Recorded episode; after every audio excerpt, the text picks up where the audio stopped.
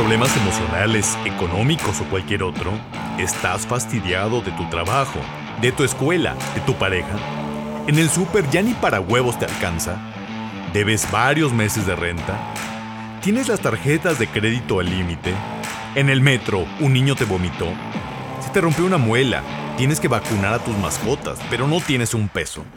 ¿Hiciste 5 horas de regreso a tu casa por las lluvias? No te preocupes, aquí no te resolveremos nada de eso, pero sí haremos más fácil tu día distrayéndote con nuestras quejas, nostalgias y demás ocurrencias.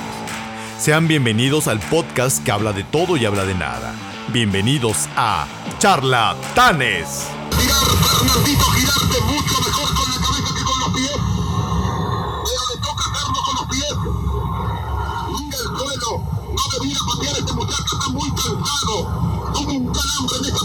Una cosa de locos hacerlo patear.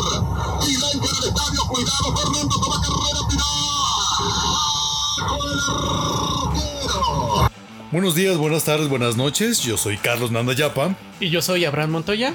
y en esta ocasión daremos continuidad al episodio Los Mundiales de Fútbol y la Selección Nacional. En el episodio anterior de los Mundiales de Fútbol analizamos precisamente desde Uruguay 1930 hasta España 1982 y vimos precisamente el caso nada afortunado de la selección mexicana a lo largo de la trayectoria que ha tenido de manera bastante consistente por jugar con una confederación tan poco competitiva como la CONCACAF. A partir de 1986 en adelante veremos precisamente tal vez lo que se puede considerar como las mejores selecciones nacionales y los mejores resultados. Lo cual, estarás de acuerdo, Abraham, en sí mismo ya es muy triste, porque no hemos hecho nada relevante. Mira, se mejoró en algún momento, pero lamentablemente ya nos quedamos estancados. Ese, ¿cómo le llaman? El quinto partido. El mítico quinto partido. Sí, no llega. Por alguna extraña razón. Bueno, sí sabemos por cuál, ya la acabas de mencionar, por no competir con los mejores. Nos quedamos ahí en un mar de conformismo. Ajá, totalmente. Porque interesantemente el quinto partido empieza a jugarse y se vuelve precisamente este mítico quinto partido a partir de México 86, cuando pasamos, si no mal recuerdo, de 24 selecciones a un orden de 32 selecciones. Y ahí precisamente da lugar a que tienes tres partidos en tu grupo y posteriormente pasas a lo que es octavos de final y de ahí pasas precisamente al llamado quinto partido que corresponde a cuartos de final. Y México tiene en su primera eh, participación con 32 elecciones, que es huésped, precisamente llega a ese quinto partido. Pero vamos por partes. Primero, nos habíamos quedado en España y de España damos el salto a México. México, por segunda ocasión, se anima a hacer lo que es el Campeonato Mundial de Fútbol, que vale la pena recordar que ese campeonato estaba asignado en origen a la FIFA a Colombia. Y si no mal recuerdo, son problemas financieros que lo hacen desistir de la realización de la Copa del Mundo de 1986. Y ahí es cuando México levanta la mano, porque para lo que es pachanga, los mexicanos nos pintamos solos y decimos, si los colombianos no lo pueden hacer, nosotros lo organizamos. Y no fue nada sencillo, porque antes tuvimos precisamente el temblor de 1985. Así es, ahí había una cicatriz que todavía no terminaba de cerrar. Nuestro país necesitaba algo que arrojara al olvido ese lamentable suceso. Y como tú lo dices, para ciertas cosas nos pintamos solos. No fuera para salir adelante porque ahí no nos unimos, pero fuera para el fútbol, ahí sí estamos. Para lo que es fiesta, ahí nos unimos y efectivamente en algún punto la FIFA estuvo bastante preocupada porque al igual que en Chile 62, previo a lo que es la Copa del Mundo, viene este evento terrible del sismo de septiembre de 1985 y se puso en su momento en riesgo la realización de esta segunda Copa Mundial en México. Sin embargo, la infraestructura de los estadios no sufrieron daños y se realizó a pesar de muchas críticas en su momento, se realizó la Copa del Mundo y México fue el un, en ese momento el primer país en tener en su haber dos copas del mundo y el Estadio Azteca el único estadio en tener dos inauguraciones. Abraham. Ahora sí, vamos a empezar. Nos quedamos la vez pasada en México 86. Aquí podemos ver, por fin, un poco de luz. ¿Por qué? ¿Por qué? Porque ya no nos va tan mal. Fíjate, México le toca inaugurar el Mundial.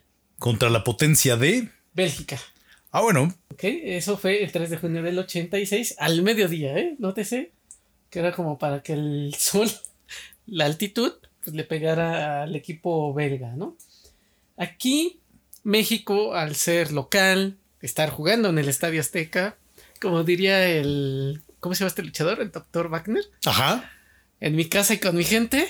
Ahí puedo. Ahí, ahí mi barrio me respalda. Exacto. Por mi raza hablará el espíritu, diría la UNAM. Exacto, este Vasconcelos, ¿no? Ajá. Entonces, este, México dijo, el balón en esta posición significa que mi barrio me respalda y obtenemos una gran victoria contra Bélgica. 2 a 1.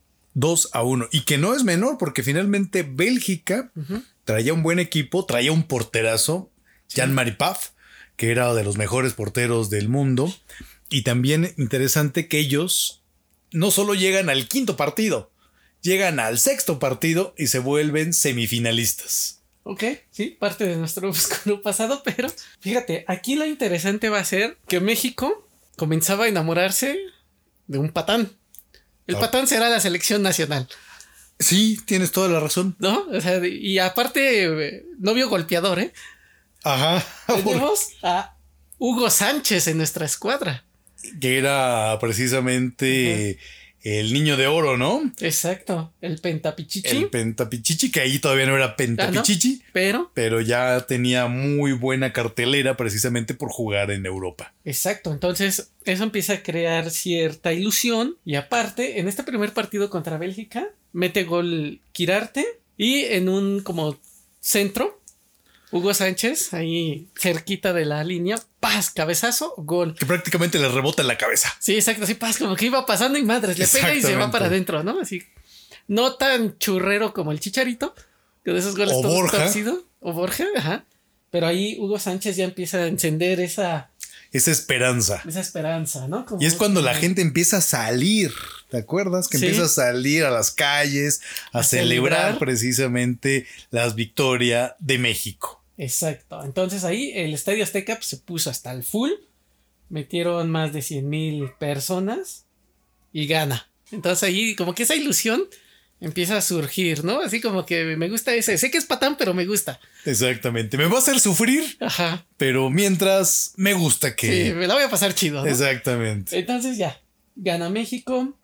Y después nos toca jugar contra. Fue un partido que. La potencia de Paraguay, ¿ahí cómo nos va? Pues ahí nos llevamos un 1 a 1. Lamentablemente empatamos contra Paraguay 1 a 1. Entonces vendría una nueva luz de esperanza, ¿no? Pero en ese de Paraguay, ahí corrígeme, pero es precisamente cuando en los minutos finales el árbitro marca un penalti. Así es. Y penalti que era precisamente cobrado por nuestro gran artillero Hugo Sánchez. Hugo.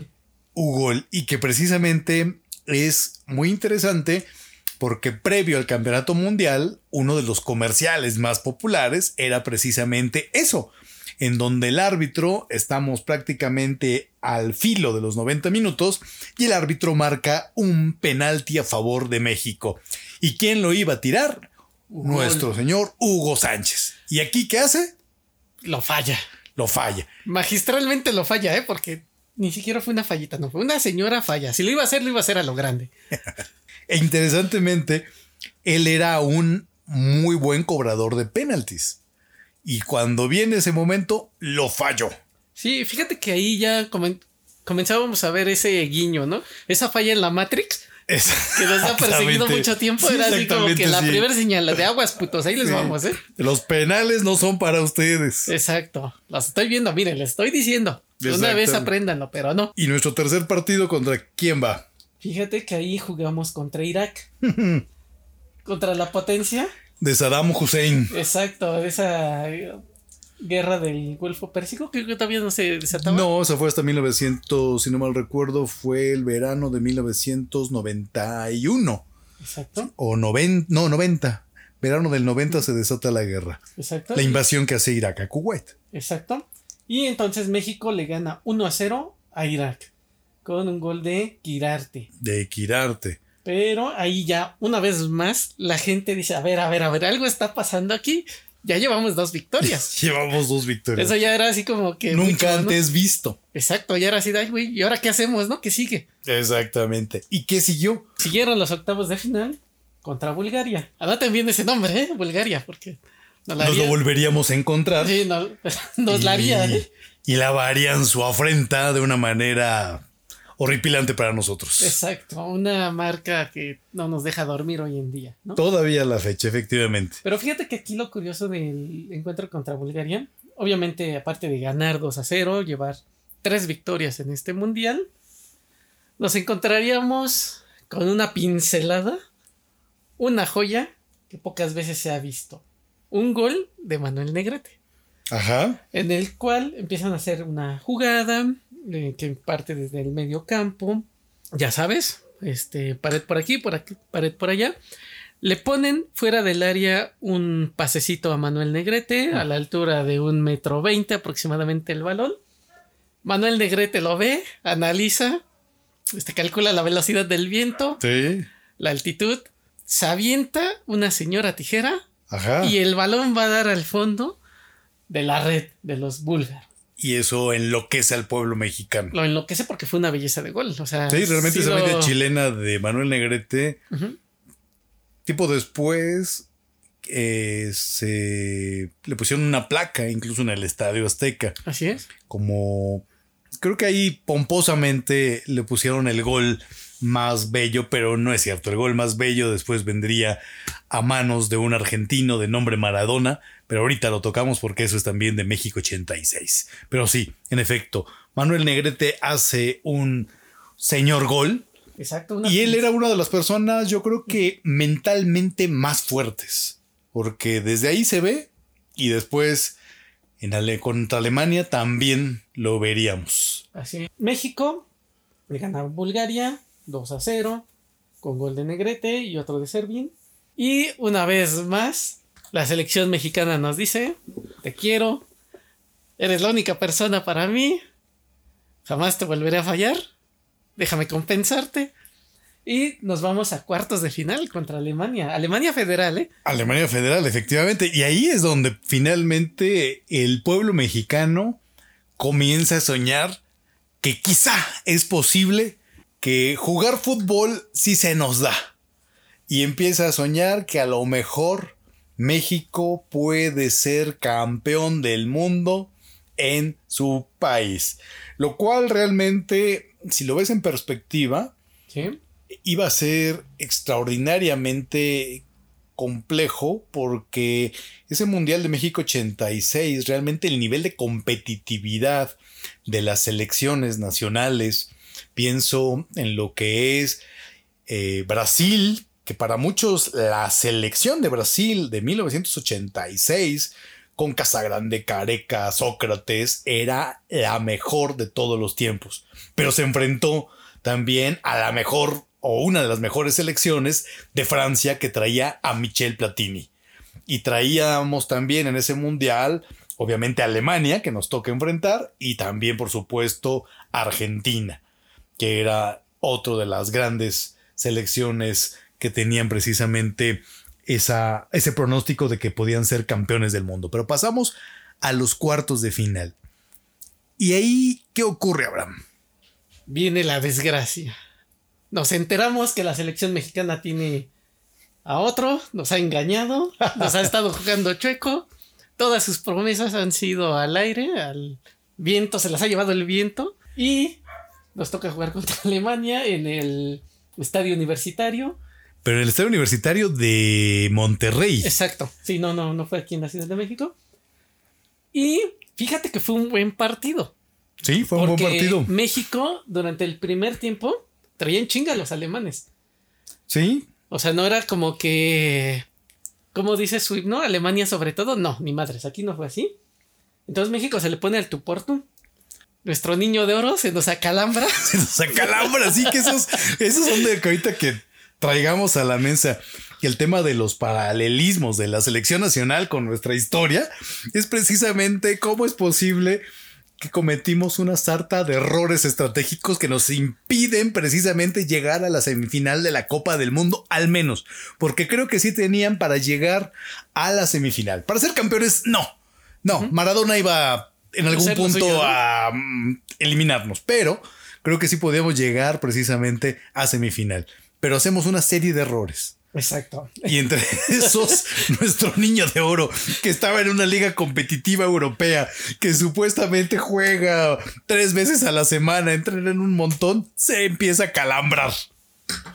Y. Tomás Boy se lesiona, Exacto. que era el capitán No, y creo que. desde el primer tiempo. Y creo que a Quirarte lo expulsan. Este no es Quirarte, es Aguirre. Aguirre, porque exacto. recordarás que después Javier nuestro Aguirre. otrora director, eh, también bastante conocido, Sí. Javier Aguirre, era precisamente seleccionado de esa selección nacional y hace una de las suyas y lo expulsan. Exacto, ya nos quedan desventajas. Si no, en una de esas sí nos los Está- chingando. De ¿eh? hecho, expulsan antes a un jugador alemán.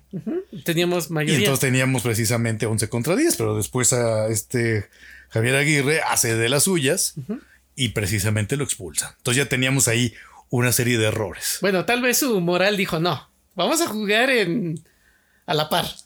Alguien se tiene que salir y si me tengo que sacrificar yo, lo haré, ¿no? Entonces ya lo expulsan.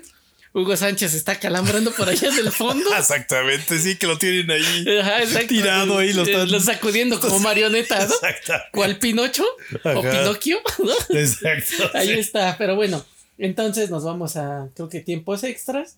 Sí, nos vamos a tiempos extras. Y nada de nada. Allí ocurre que anulan un gol del abuelo Cruz. Ah, sí, exacto. Ahí, y que realmente ese es un tema que todavía es como polémico. Como en el primer tiempo, ¿no? Pero en el primer tiempo extra, creo. Ok. O sea, porque finalmente ahí queda un gol, parece que marcan un fuera de lugar y finalmente lo que era una esperanza Sí. se esfuma. Se esfuma. Entonces, nos dicen, ok, vamos a solucionar este problema como caballeros. Vámonos a los penales. Uno a uno. Y México dice, sí, le entro.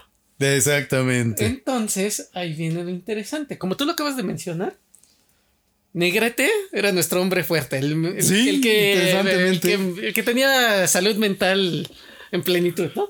Entonces, llega un alemán de nombre o de apellido Alof, Ajá. mete el gol. ¿A quién mandamos? Negrete, vas. Sí, porque además teníamos que hacernos pensar que todavía íbamos a poder. Exacto, ahí O también sea, teníamos la esperanza. Sí, todavía teníamos la esperanza. Y, me- y llega Manuelito, dice, sí, a huevo, yo me aviento. Paz, gol de penal, Sí. ¿no? Obviamente. Y luego viene Bremen, Ajá. lo mete. ¿A quién mandamos? A ver, tú, Kirarte, tú tienes una cara de seguridad. Tú, yo- Sí, yo, yo sé tú. que tú lo vas a meter, ¿no? Llega Kirarte, madres, lo falla olímpicamente. y así, ah, caray, esto ya es este, ya no me está dando buena. Y nuestro portero era Pablo Larios, que lo suyo, lo suyo no era realmente la portería, pero ahí lo No, teníamos. Sí, quién sabe por qué estaba ahí, ¿no? Yo desde que era niño y lo conocí o lo vi, siempre fue malo. No sé por qué. Y tristemente tuvo un desenlace en su vida muy desafortunado el cuate. Ah, eso sí, no me la sé. Pero bueno, ¿quién viene de no- entonces? ¿Vienen los alemanes? Luego viene Mateus. Ah, Lothar Mateus. Exacto. el- la estrella del. Exacto, sí, un alemán este, inquebrantable. A ver, necesitamos otro gallo. Servín, ven para acá, papi. ¿Ves ese arco? Ahí la tienes que meter. Esos órale. siete metros que Ajá. tienes para tirar a 11 pasos. Exacto. Ahí. Ahí. Ah, Tú, tú métele ahí en la red, que pegue con la red, ¿eh? Pero nadie le dijo cuál red. Llega Servín y ¡paz! Lo falla también, ¿no? Y luego viene Litvarsky, Ajá, alemán, Litzbark, sí, claro. y si él lo metía, Se acababa. se acababa. Si lo fallaba, pues todavía teníamos ahí este, alguna esperancilla. Pero, pues nuestra velita ya se estaba apagando. Llega este amigo, ¡paz! Lo mete. Y México se queda en el camino. En el camino, efectivamente. Y ahí es eliminado ni más ni menos que a la postre sería el subcampeón, es eliminado por Alemania. ¿El Exacto. marcador global cuánto fue, Abraham? A ver, déjame ver. Creo Fue que fue un qué? 4-1. 4-1. Exacto. O sea, suena peor de lo que realmente fue, porque finalmente, como decías, los primeros 90 minutos fue un juego de tú por tú, a pesar de que precisamente ya Tomás Boy sale lesionado desde el primer tiempo, Hugo Sánchez tenía ya sus calambres, Aguirre enfurecido es expulsado, y que precisamente ocurre que los que eran tiradores naturales en sus equipos para cobrar penaltis estaban mal. Exacto. O sea, finalmente llega- no llegaron al momento cumbre. Tomás Boy lesionado, Hugo Sánchez acalambrado, este Aguirre expulsado. Entonces tu lista de prelación, que son tus mejores tiradores, ya se había esfumado. Exacto. ¿Quién sabe qué hubiera pasado con Hugo Sánchez, eh? Si lo hubiera fallado, si se hubiera reivindicado con la banda. No lo sabemos. Es, eh, es que la sonrisa de un campeón no podía quedar así, ¿no? Es cierto que era precisamente él era de la, la imagen de Colgate. Exacto. Que era dentista. No sé si. Era dentista, sí, ¿no? Era Para- totalmente, era titulado de la UNAM, Eso. De la máxima casa de la de máxima casa de estudios y nos ponemos de pie cuando decimos la UNAM. ¿Cuál fue el. ¿Cómo finaliza nuestro torneo? ¿Cómo, cómo lo podríamos decir? Bueno, llegan a la final Argentina y la República Federal de Alemania. Pero fíjate, antes de esa final ocurren una serie de partidazos, ¿Sí? porque México 86 fue realmente uno de los... Fue el segundo mejor mundial de todos los tiempos después de México 1970. Cómanse esa. Al menos para organizar pachangas, nuestras pachangas han sido las mejores. Y ahí, en cuartos de final, hay dos partidazos, uno que ya adelantábamos, que es precisamente Francia contra eh, Brasil, allá en el estadio Jalisco, y es también un partidazo, un partidazo. La selección brasileña, como decíamos, tenía un tropel de estrellas, pero también, por supuesto, Francia tenía a su estrella, que era Michel Platini, que también era considerado uno de los mejores jugadores del mundo. Ese juego también se va a tiempos extras y también se va a penales. Y ahí en penales, incluso el Michel Platini falla su pena máxima. Le pasa hasta a los mejores, ¿eh? Hasta los mejores le pasa, lo malo es que ellos tienen más y a nosotros nada más tenemos uno y cuando falla nuestro mejor pues ya nos amolamos porque ya los demás ya no jalaron. Bueno, en el caso de Manuel Negrete sí sacó la honra, pero hay un penalti que tiran los franceses, no recuerdo quién era, quién era el jugador, pero que rebota en el poste. Y el portero brasileño, Carlos Gallo, se lanza precisamente a ese lado correcto. Pero al momento que se lanza, el balón pega en el poste y le rebota en la nuca y se mete a la red. Ahí los brasileños alegaban, pero el árbitro muy claro del reglamento dice no, forma parte de la jugada y es gol. A la postre, ese nucazo de Carlos Gallo fue lo que le dio precisamente el triunfo a Francia. Y hay otra gran cuartos de final, que es Argentina contra Inglaterra. Argentina contra Inglaterra. ¿Y qué teníamos ahí, Abraham? Las Malvinas son argentinas, que quede claro. Totalmente. O sea, ¿cómo? Bueno, obviamente este no es un podcast de política, pero ¿cómo puedes desde el otro lado del mundo reclamar unas islas que están ahí cerquita de Argentina? Un saludo para todos los argentinos que nos escuchan y un saludo a Chabelita donde esté, ¿no? Exactamente, sí, exacto. Pero fíjate que aquí, con guante blanco, Argentina se las cobraría. Sí, completamente. De la mano del Pelusa. De la mano del Pelusa y de la mano de Dios. Exacto, ahí les echo una manita, como dirían por ahí. Y aquí veríamos otra gran pincelada, una joya, un regalo, que sería ese golazo que haría Maradona.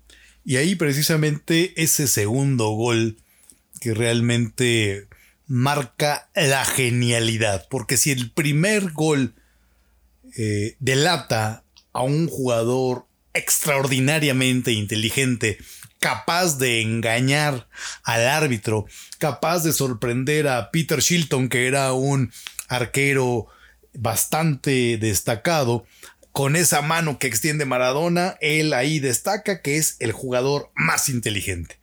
Pero faltaba una cosa, que era precisamente que era el mejor jugador del mundo. Y ese segundo gol, donde precisamente inicia desde el medio campo y se va quitando inglés a inglés a inglés a inglés, todavía al final se quita una falta, le hace una finta a Peter Shilton que va a tirar la maga y al final la tira. Y ese es un gol que cuando tú escuchas la narración argentina, realmente dices, ese día Argentina, el pueblo argentino fue feliz, porque estaba precisamente muy reciente esa herida, esa cicatriz que tenía el pueblo argentino, y ese hombre, Maradona, Diego Armando Maradona, en ese momento le dio al pueblo argentino precisamente la máxima felicidad y ese anhelo que tenía el pueblo lo pudo materializar. Exacto. Maradona hace... Maradona es un grande. Bueno, para mí es el mejor de la historia. Y ese es el mejor gol de la historia también. Un jugador importante va a hacer goles importantes en los momentos importantes. Y aquí teníamos frente al imperio y Argentina no se iba a dejar. O sea, acuérdense que sí, será un deporte y todo, pero hay cosas que trascienden más allá. Si, Totalmente. Si Maradona le iba a regalar algo al pueblo argentino, iba a ser ese gol.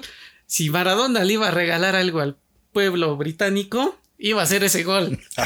Así de, chinguense, Completamente. Porque lo dijiste bien. Los grandes futbolistas hacen sus mejores goles en los mejores momentos y para un futbolista no hay mejor momento que la Copa del Mundo.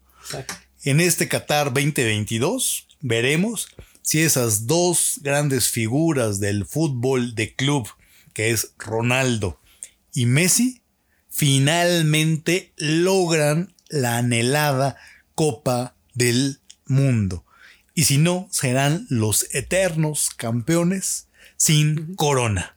Exacto. Serán como esas personas que se quedan con el vestido de novia esperando en una plaza, ya con el vestido así todo roído y viejo, ¿no? Exactamente, sí. Pero fíjate, ese, ese triunfo es algo que yo creo que como mexicanos nos genera una envidia impresionante. Ah, sí, claro. Porque como país latinoamericano, diría Eduardo Galeano, las venas abiertas de América Latina, compartimos una serie de vejaciones, de agravios históricos. ¿Y cuánto no nos gustaría como pueblo mexicano tener esa victoria? Quizá no en lo más importante, pero quizá sí en lo más importante de lo menos importante que es el fútbol.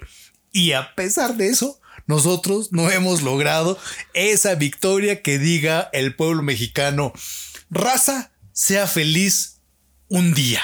Fíjate que esperemos que algún día llegue ese momento. Recuerden que estamos, tenemos un noviazgo con un, una persona que nos maltrata. el, ¿cómo se llama este síndrome de Estocolmo que tenemos con nuestra selección? Exactamente. Pero bueno, algún día llegará, yo lo sé. Tengo fe. Pero a veces, este, cuando no te queda más de qué agarrarte, pues ahí está la selección, ¿no? Hay otro error que se nos estaba olvidando, por el cual también México, pues finalmente queda atrapado en los cuartos de final. Cuando organizas un mundial de fútbol, pues tú precisamente haces la planificación de los juegos y de las sedes de tal manera que el anfitrión tenga siempre las mejores condiciones. Ok. Y si eso lo tienes claro, y si tienes claro que el Estadio Azteca es el mejor lugar donde la selección mexicana ha destacado, pues ¿qué haces? Lo dejas jugando precisamente en el Estadio Azteca. Pues fíjate que no sé cómo hagan el. ¿Cómo es que definen las sedes y se tiene que hacer también un sorteo entre sedes? Pero sí, como tú bien lo dices, o sea, hay algo que se llama altitud y que nos benefició mucho, ¿no? Totalmente, pero ¿sabes cuál fue el tema? Que básicamente dicen que los organizadores dijeron, "Mm, no creemos que tengamos, porque, y tiene cierta lógica, hoy lo podemos decir como que, ay, ¿cómo se les ocurrió? Pero quizá en esa ocasión actuaron conforme a los datos y dijeron, ¿cuáles son los datos y los registros que México ha tenido en los mundiales? Pésimos. Entonces, si pasan en segundo lugar, ya la hicimos. Y entonces dicen que los organizadores pensaron que México no le alcanzaba para pasar en primer lugar y que le iba a alcanzar para pasar en segundo lugar. El segundo lugar estaba diseñado de tal manera que iba a jugar siempre en el estadio Azteca. Pero México rompe ese pronóstico, pasa como primer lugar y tómala. Lo mandan precisamente allá al Universitario de Monterrey. O sea, fíjate, el día que tenías que hacer bien las cosas, no, más bien, el día que las tenías que hacer mal, las haces bien, Exactamente. ¿no? Y eso es lo, lo trágico. Exacto. Bueno, entonces, Argentina elimina a los pedantes británicos, bueno, a Inglaterra. Argentina, Bélgica, gana Argentina 2 a 0. La otra semifinal sería Francia contra la Alemania Federal. Y se encontrarían en la final de finales. Fíjense, apúntenle ahí, chavos, ¿eh? Argentina, Alemania, la final. Tal vez cuatro años después hay otra sorpresa, ¿no? Totalmente. Ahí como queda.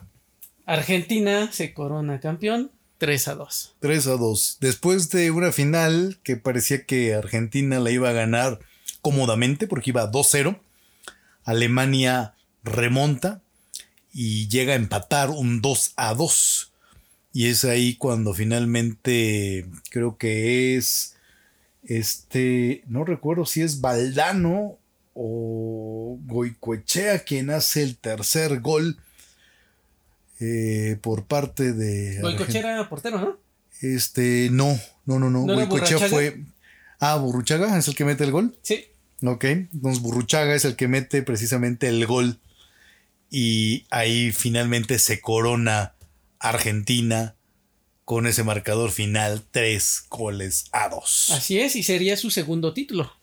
Sería el segundo título, porque después de Argentina 78, Argentina vuelve a ser campeón en México 86. Exacto. Liderando esa selección, pues, Diego Armando. Diego Armando Maradona. Pero también es cierto, tenía buenos jugadores que lo acompañaban. Particularmente recuerdo a Valdano. Y que después Valdano se hizo un muy famoso comentarista. Y para persona muy lúcida a la hora también de, de hablar. Y ese es nuestro mundial. El. Mundial de México 86. Que ahí vale la pena también traer un- una nueva variable. El Mundial de México 86 para lo que es la televisión mexicana representa un cambio en la forma en que se hacía la televisión deportiva. Imevisión, que era la televisora del Estado, trae ya un programa que se conoce y se denominó como Deport TV con José Ramón Fernández. Deporte B. Exactamente. Y en México 86 lanza por primera vez lo que después fue el éxito de la televisora de la Jusco, Los protagonistas. En México 86 sale precisamente la primer versión de Los protagonistas. Y sale una contienda muy interesante entre en ese entonces la televisora privada, que era Televisa, y la televisora del Estado, que era Imevisión, y que con los protagonistas les puso muchos reveses a lo que era la televisora de San Ángel. Exacto. Televisa haciendo derroche de gran creatividad, como siempre. Después tomaría ese como.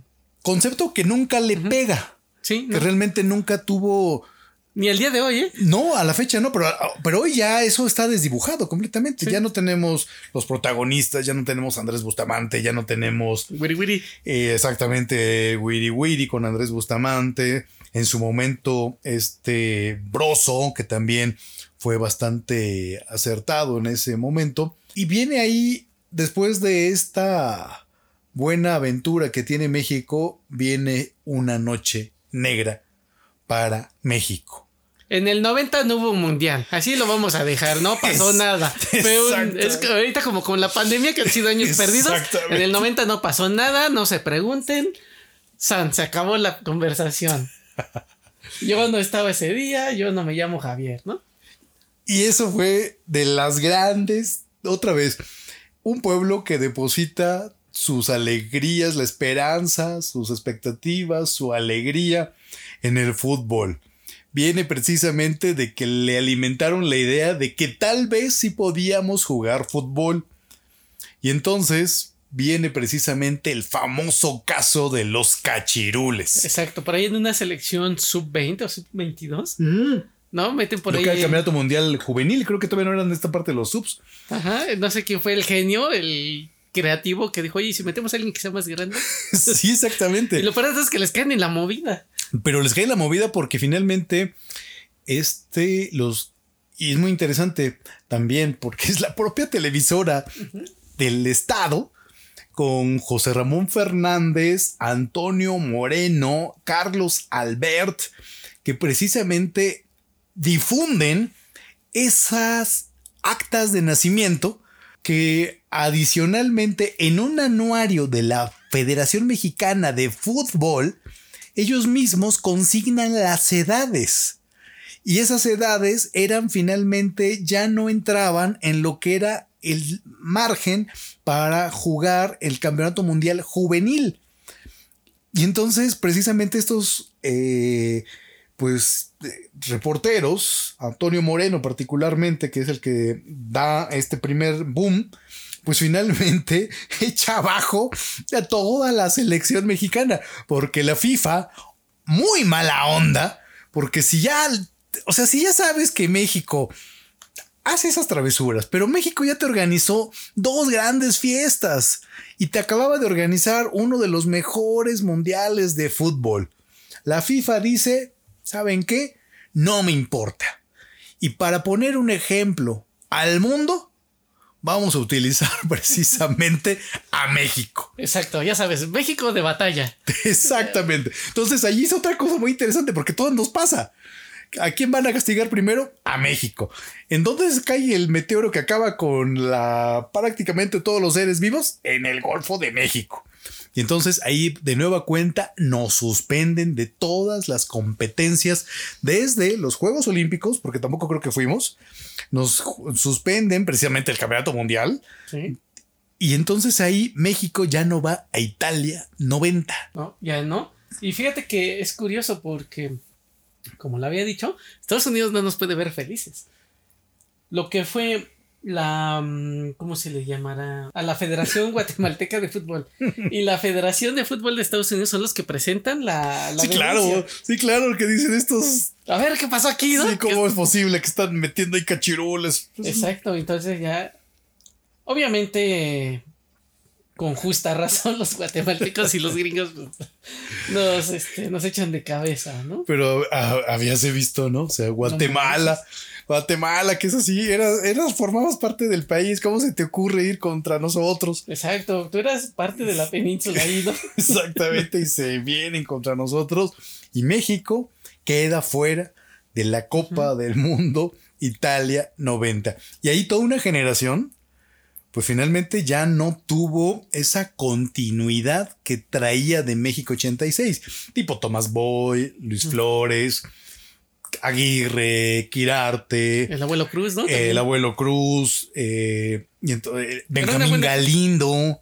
El profe Galindo. El profe Galindo, efectivamente. Entonces, realmente toda esa, esa generación queda precisamente desdibujada porque no tienen ese escaparate que era la Copa del Mundo Italia 90. Exacto. Y bueno, aquí para resumir, porque ese mundial no cuenta, no nos gusta. Exactamente, sí. Ese fue chafado. notaríamos algo. Nuevamente, la República Federal de Alemania y, Argenta- y Argentina llegarían a la final. Eran buenas. Sí. Realmente claro. eran buenas.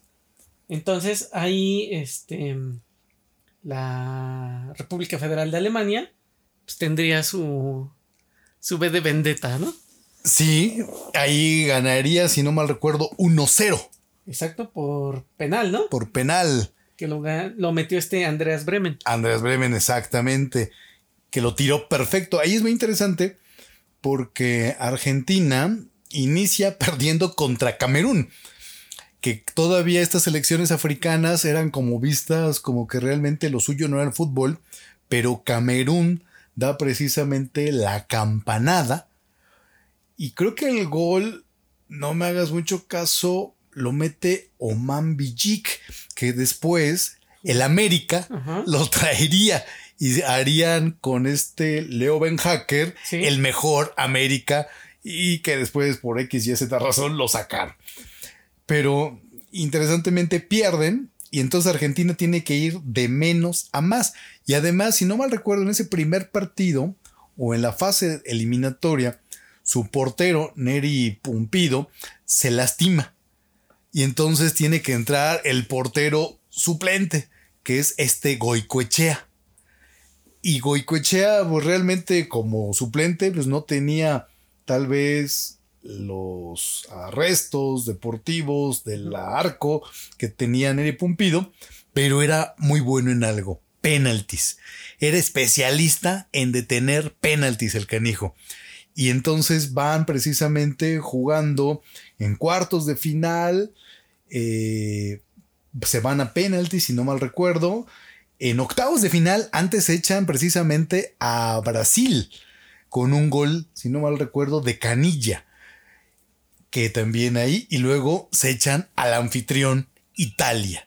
Se echan a Italia precisamente y pasan precisamente a esa final y donde México, a pesar de que no fuimos, vamos a través de Edgardo Co- Codesal Lo de sale el árbitro. el ¿no? árbitro que es el que está precisamente eh, arbitrando la final de la Copa del Mundo y quien marca ese polémico penalti. Pero fíjate que aquí hay algo curioso. Italia traiciona a Maradona. El Nápoles Sí, les toca jugar contra Italia en Nápoles, su casa, su hogar. Acuérdense que Maradona llevó al campeonato a Nápoles. Y que Nápoles era un equipo, como decir hoy aquí, no sé. El Zacatepec. Zacatepec, exactamente. Entonces, este Maradona toma un grupo de marginados o los olvidados, los Sí, de abajo, exactamente, sí. ¿no? Y los hace campeones. Que eso Sí. se le daba muy bien a él. Sí, exacto. Entonces ya en esa semifinal, pues le dan la espalda al Diego.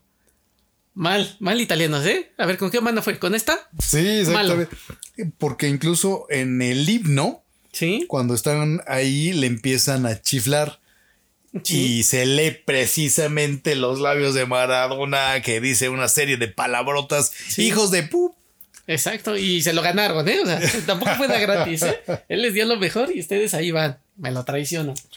Pero bueno, y la otra semifinal sería Alemania Federal contra Inglaterra, que también Alemania, si no mal recuerdo, lo ganaría en penales, ¿no? Sí, efectivamente, también lo ganaron a penales. Y ahí fue donde esta Inglaterra estuvo más cerca de volver a una final de la Copa del Mundo. Exacto, y ahí este, recordaremos estos encontronazos de los años 40 entre la Alemania nazi y el imperio, Claro, ¿no? claro, claro, sí, por supuesto, sí, tenía también ahí historia. Y Pero- lo trae, ¿no? Y todavía lo trae, efectivamente, pero ahí ganó, ahí sí ganó finalmente Alemania. Exacto, Alemania se descuenta precisamente Entonces- a Inglaterra en la semifinal. exacto. Entonces ya tenemos esta final repetida. Argentina, o sea, fue la misma del 86. Argentina pierde ante Alemania por un penal que lo marcaría un compatriota, que sería este, ¿cómo se llama? Codesal, ¿no? Sí, exactamente, sí. Que hay dudas ¿eh? de si era penal. Y, y que además él es naturalizado, ¿no? Ah, sí, porque no es- no recuerdo de, de qué. Es como sudamericano, ¿no? Sí, algo así, efectivamente. Edgardo Codesal.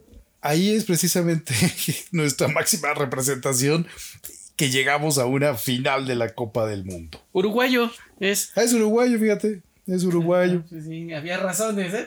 También marcarlo. Y bueno, después de este.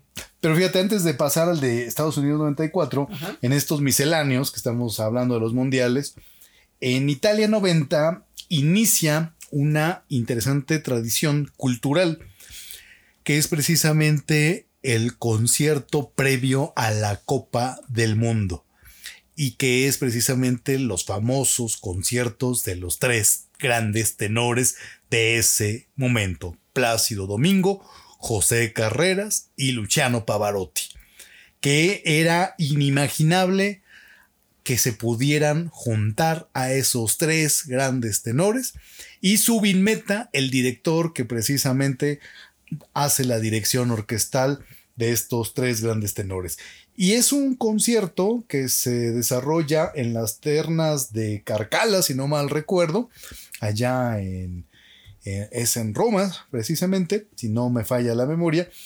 Y ahí se inicia una tradición de que cada cuatro años estarían precisamente juntándose estos tres tenores para cantar antes de la final de la Copa del Mundo.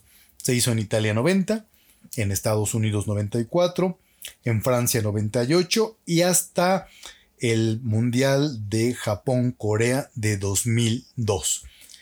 El disco que sacan, sobre todo en el marco de Italia 90, es de los discos más vendidos en la historia de la música.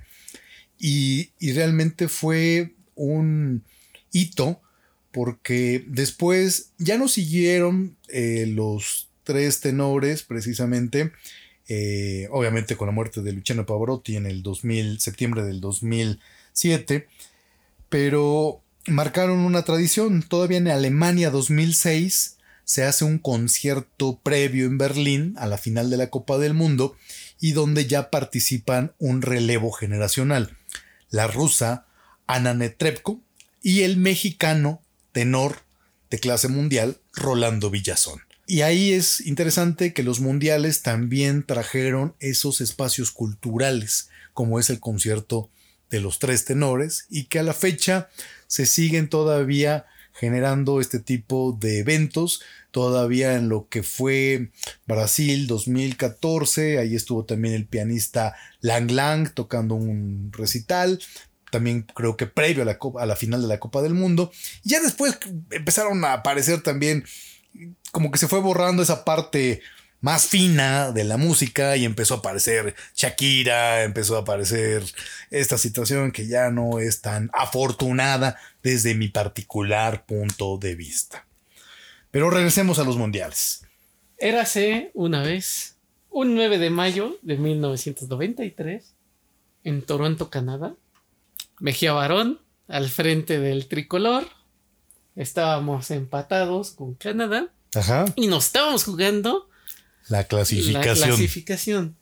Y así como los ríos regresan al mar, como el ave fénix resurge de entre las cenizas, el abuelo Cruz marcaría un gol que nos llevaría al Mundial de Estados Unidos 1994. Sí, todavía recuerdo a Raúl Orbañanos gritando como loco ese gol. Sí, que estamos en el mundial, efectivamente. Sí, sí, sí, porque eran Ajá. ocho años. Exacto. Ocho años, desde México 86 hasta Estados Unidos 1994. Y además fue una eliminatoria complicada, como bien señalas, porque estábamos precisamente ganando de visitantes para ir a la Copa del Mundo y que además se tenía para las televisoras también era una cuestión bastante interesante porque íbamos a jugar en Estados Unidos y donde qué más hay ahí que pues, mexicanos. Aparte de gringos hay mexicanos. ¿no? Exactamente, lo, lo que, que más sí, hay. Prácticamente hay nuestros queridos compatriotas que están allá en el otro lado,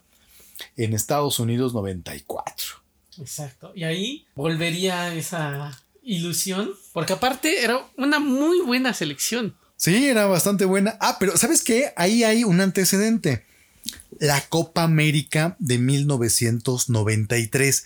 Sí. Que esa- Nos encontramos contra Argentina en la final. ¿eh? En la final. bueno, nos la encontramos dos veces. Sí. En las eliminatorias de grupo y en la final. Sí. Esa Copa de América se juega precisamente en Ecuador.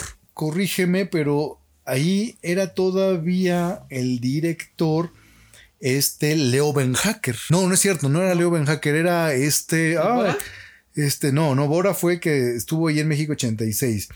Eh, el que dirigió Argentina en 1978. Ah, este. Ay, se me fue su nombre, sí. César. Luis Menotti. César Luis Menotti, efectivamente.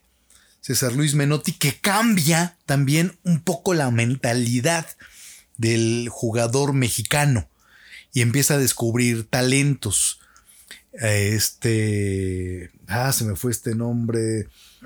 Que era Ramón. Ramírez. Ramón Ramírez, efectivamente. Sí. Que era muy buen jugador. Este. Era como de Nayarit o de como por ahí. Ah, zona, efectivamente. Había otro, ¿cómo se llama? Este del Olmo.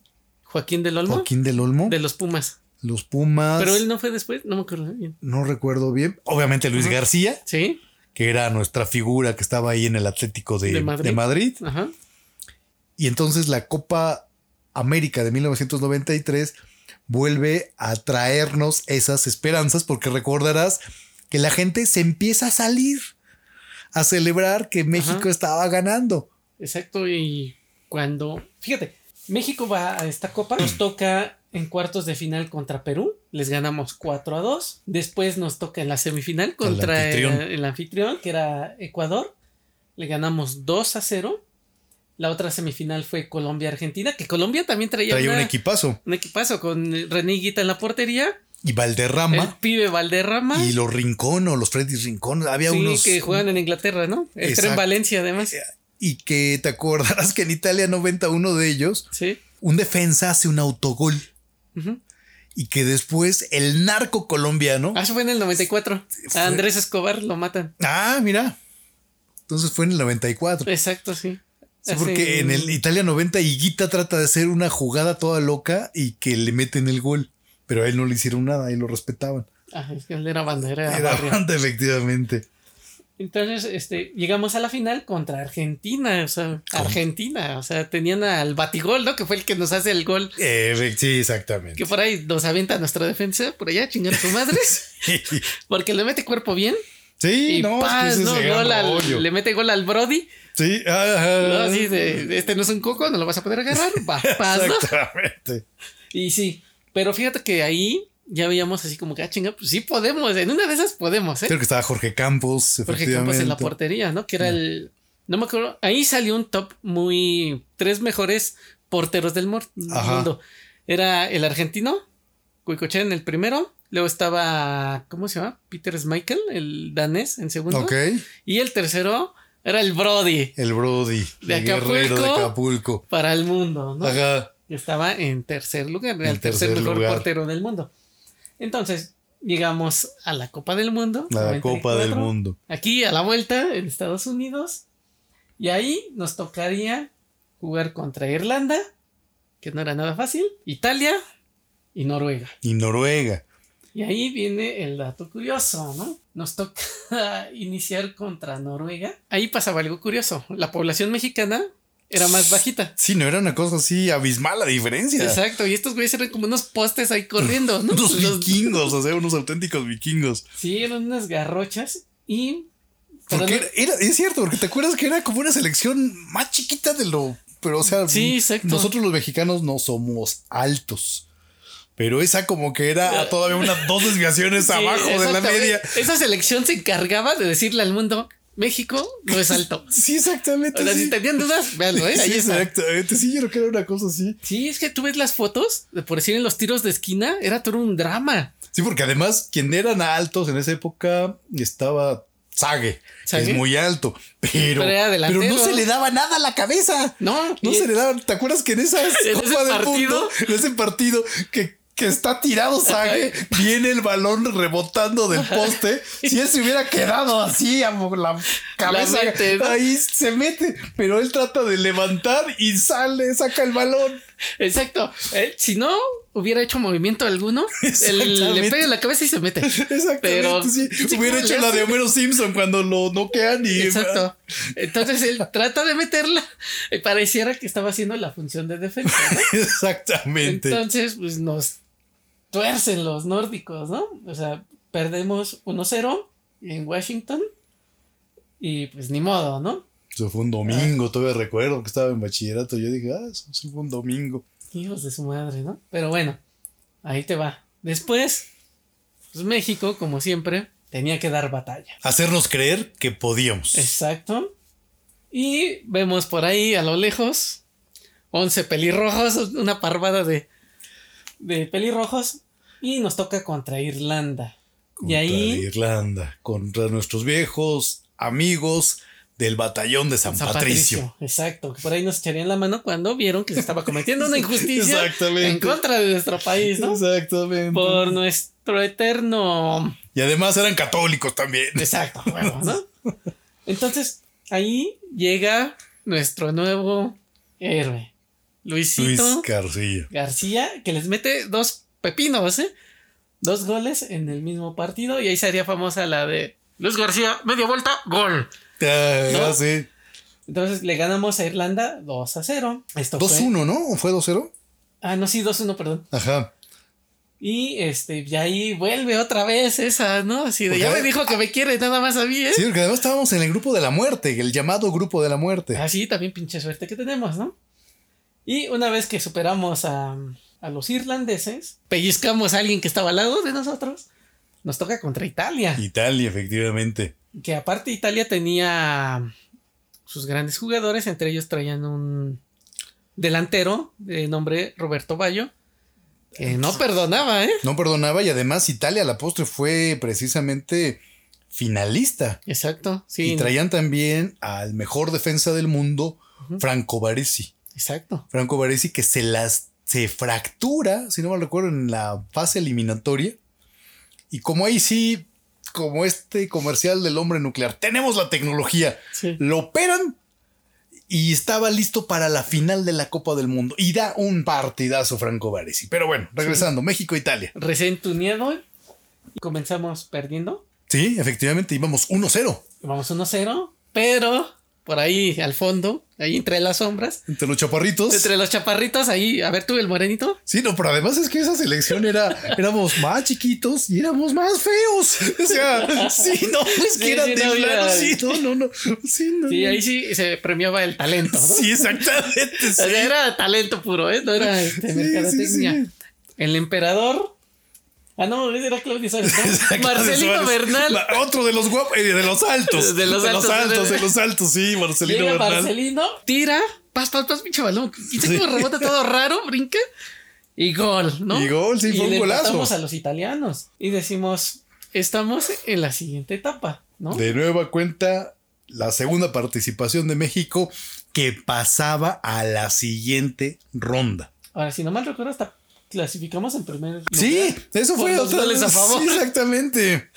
Entonces ya decimos, a huevos, ¿no? O sea, ya, primer lugar de grupo, ¿eh, chavos? Aguas, ¿eh? Sí, Al exactamente. tiro, porque vengo bravo, ¿no? Pero no todo puede ser felicidad. Ya sabes, no podemos tener nada bonito porque ahí vamos. Nos toca. Un viejo Un conocido. viejo conocido, ¿no? Exactamente. Alguien a quien tal vez ya se la debíamos, ¿no? Exactamente. ¿Y qué pasa, Abraham? Fíjate que ahí la pesadilla comenzaba a dar esos toques de ahí te voy. El juego se empata uno a uno ¿Correcto? con un gol de Risto Stoichkov, Que era la gran estrella del equipo búlgaro. así es, y teníamos al Beto Aspe, que es quien se encarga de empatar el partido con esos madrazotes que le daba el balón. De Le- penalti. Exacto. Que eso era también ahí algo que. Sí, Una señal, ¿no? Sí, una señal, era una señal. Algo estaba mal, algo, algo iba a pasar. Hay algo raro. Entonces, se, nos vamos a tiempos extras, no pasa nada. Y nos vamos. Pero sí pasa, porque si recuerdas, eh, en esos tiempos extras, realmente el equipo mexicano está completamente con control total del partido. Así es. Los búlgaros estaban ya hasta desmoralizados, ya estaban resignados a perder.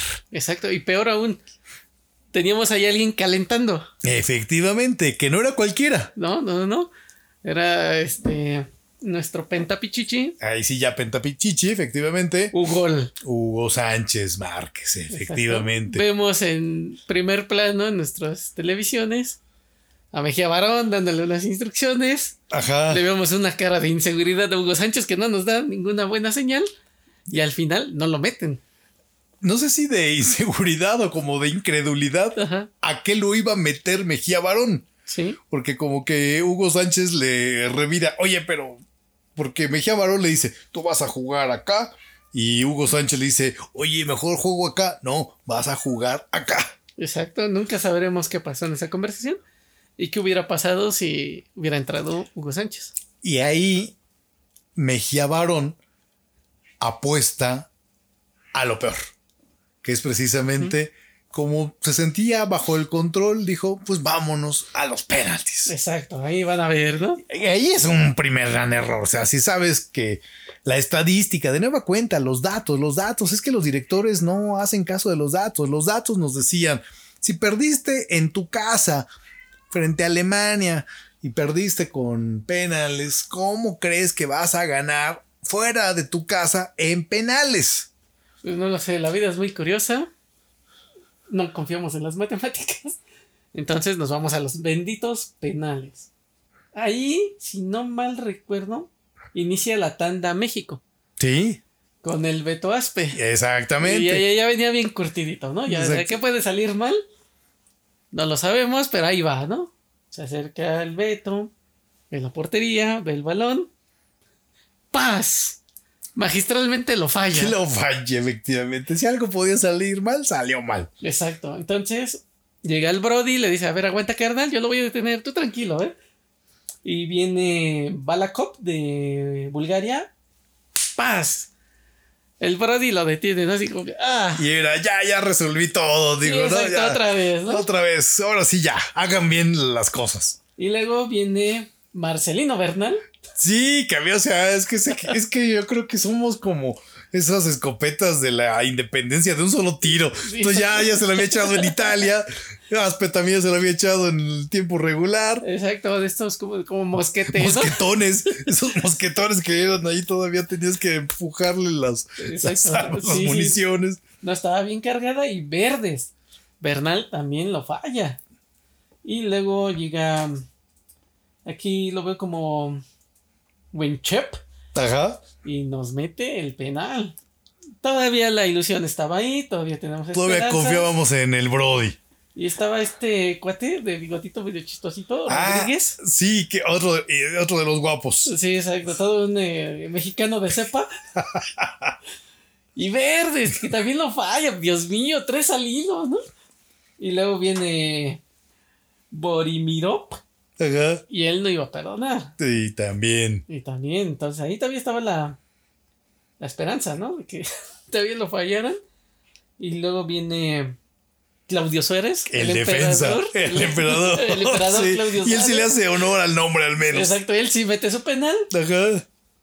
Aquí tenemos la esperanza de que todavía. Ya no tenía presión, dijo, pues ya todos fallaron, ya, ¿qué Ajá. puede pasar? Exacto, y luego llega Lechkop y Verdes. Nos mete el gol.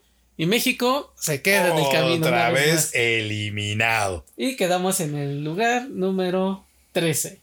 Arriba de nosotros queda la superpotencia, Arabia Saudita. no inventes. Exacto, y en catorceavo lugar, Estados Unidos. Que ese es eliminado por Brasil en un juego muy cerrado también. Sí, de que se 1-0. andaban Pelando ahí los. Sí, exactamente, pero otra vez la misma historia. Exacto, y ahí llegarían a la final Brasil e Italia. Brasil e Italia, efectivamente. Que ganaría Brasil en penales. Y que también ahí, como lo dijimos hace rato, hasta a los grandes les pasa. Roberto Efecti- Bayo. Lo voló igual que voló. García Aspe. Exacto, por ahí se cuenta que todavía no baja el balón, ¿eh? Sí, rotando la está- órbita del planeta. hizo exactamente. ya se convierte en un satélite más. Pero sí, o sea, Brasil se corona y vuelve a tener ese nuevo auge, ¿no? Sí, todavía te acuerdas que la selección brasileña este, tenía en sus playeras eh, un homenaje a Ayrton Senna, que meses antes se había matado, que le estaba precisamente Sí. dedicando la Copa del Mundo a este Senna. Exacto. Y ahí se acabó la ilusión. Ahí México otra vez quedó Exacto. Una vez más, para la anécdota. para ¿no? la anécdota. Pero te digo, ahí México está como que... eh, Constante, ¿no? Constante y ya con una maldad, porque nos hace creer que en efecto ya aprendimos a jugar fútbol. Una vez más, la selección nos dijo: No te volveré a pegar. Este, perdóname, por favor. Mira, solo estamos tú y yo. Exacto. Y mira, estas flores para ti. Que eso sí, exactamente. Y luego le volveríamos a creer Cuatro años después. cuatro años después y nos regalaría un viaje a la Ciudad Luz. Bueno, Ah, a, a, la Ciudad Luz, las hordas de mexicanos acompañando a la selección nacional, así es. Y haciendo vámonos. de las suyas. Exacto. Y vámonos a Francia. Francia 1998 con Manuel Lapuente como director técnico. Y ahí traeríamos al jorobado de Tepito, Que efectivamente a Cuauhtémoc Blanco, el ídolo del barrio. el ídolo del barrio y hoy señor gobernador de Morelos. Exacto. Y no dudes que en una de esas, en siete años, sea nuestro presidente. El preciso, ¿no? Efectivamente. Sí, podría llegar a ser el Clatoni de Clatonis, ¿eh? Exactamente. Pero bueno, aquí en México, en México, en Francia 98, nos toca contra los Países Bajos, alias Holanda, Ajá. este, Bélgica y Corea del Sur. Y Corea del Sur, que después lo volveríamos a encontrar. Los hemos encontrado precisamente. Y ya son cuates, ¿no? Ajá. Fíjate que ahí nos toca abrir, bueno, no el mundial, pero sí contra Corea del Sur, ¿no? Donde también veríamos ahí una melena inolvidable. Ah, claro, claro. Cero claro. técnica, 100% corazón. El matador Hernández. El matador Hernández, sí, efectivamente. Sí, yo nunca he visto un jugador. Bueno, a mí, yo lo veo, o lo veía. No se me hacía un jugador con técnica o fino para. para el juego. Ajá. Pero sí se me hacía un cuatentrón que corría hasta. Sí, sí, Hasta sí. el último, Que corría como loco, así. eh, como esas lagartijas, ¿no? Que corren así del agua, así corría, ¿no? Y aparte con su matita, ¿no? Exactamente, sí, sí, sí. Y que es un hitazo hoy en las Sí. redes sociales, el cuate, ¿eh? Ah, sí, por ahí he visto que saca unos Sí, exactamente, sí, exactamente, es un hitazo el cuate. Y había otro, el cabrito arellano, Un cabrito, que ese fue una revelación en es ese mundial. Hacía unos desbordes, agarraba el balón y Sí, sonaba nada así como la navecita de los supersónicos. sí. De hecho, era una muy buena selección. Sí, también era bastante competitiva. Y también fue mala porque nos hizo creer, porque creo que los tres partidos empezamos perdiendo y en contra Corea empatamos, ganamos y en los otros dos empatamos. Mira, ahí te va. ¿Cómo nos fue? Iniciamos contra Corea del Sur. Ajá, Todavía no existía el K-pop, afortunadamente. eso. Y fíjate que comienzan ellos ganando. Ajá, ¿No? Nos meten un, un gol. 1-0. Exacto. Y después llegaría Ricardo Peláez. Que todavía era su Ajá. época todavía, claro. Exacto.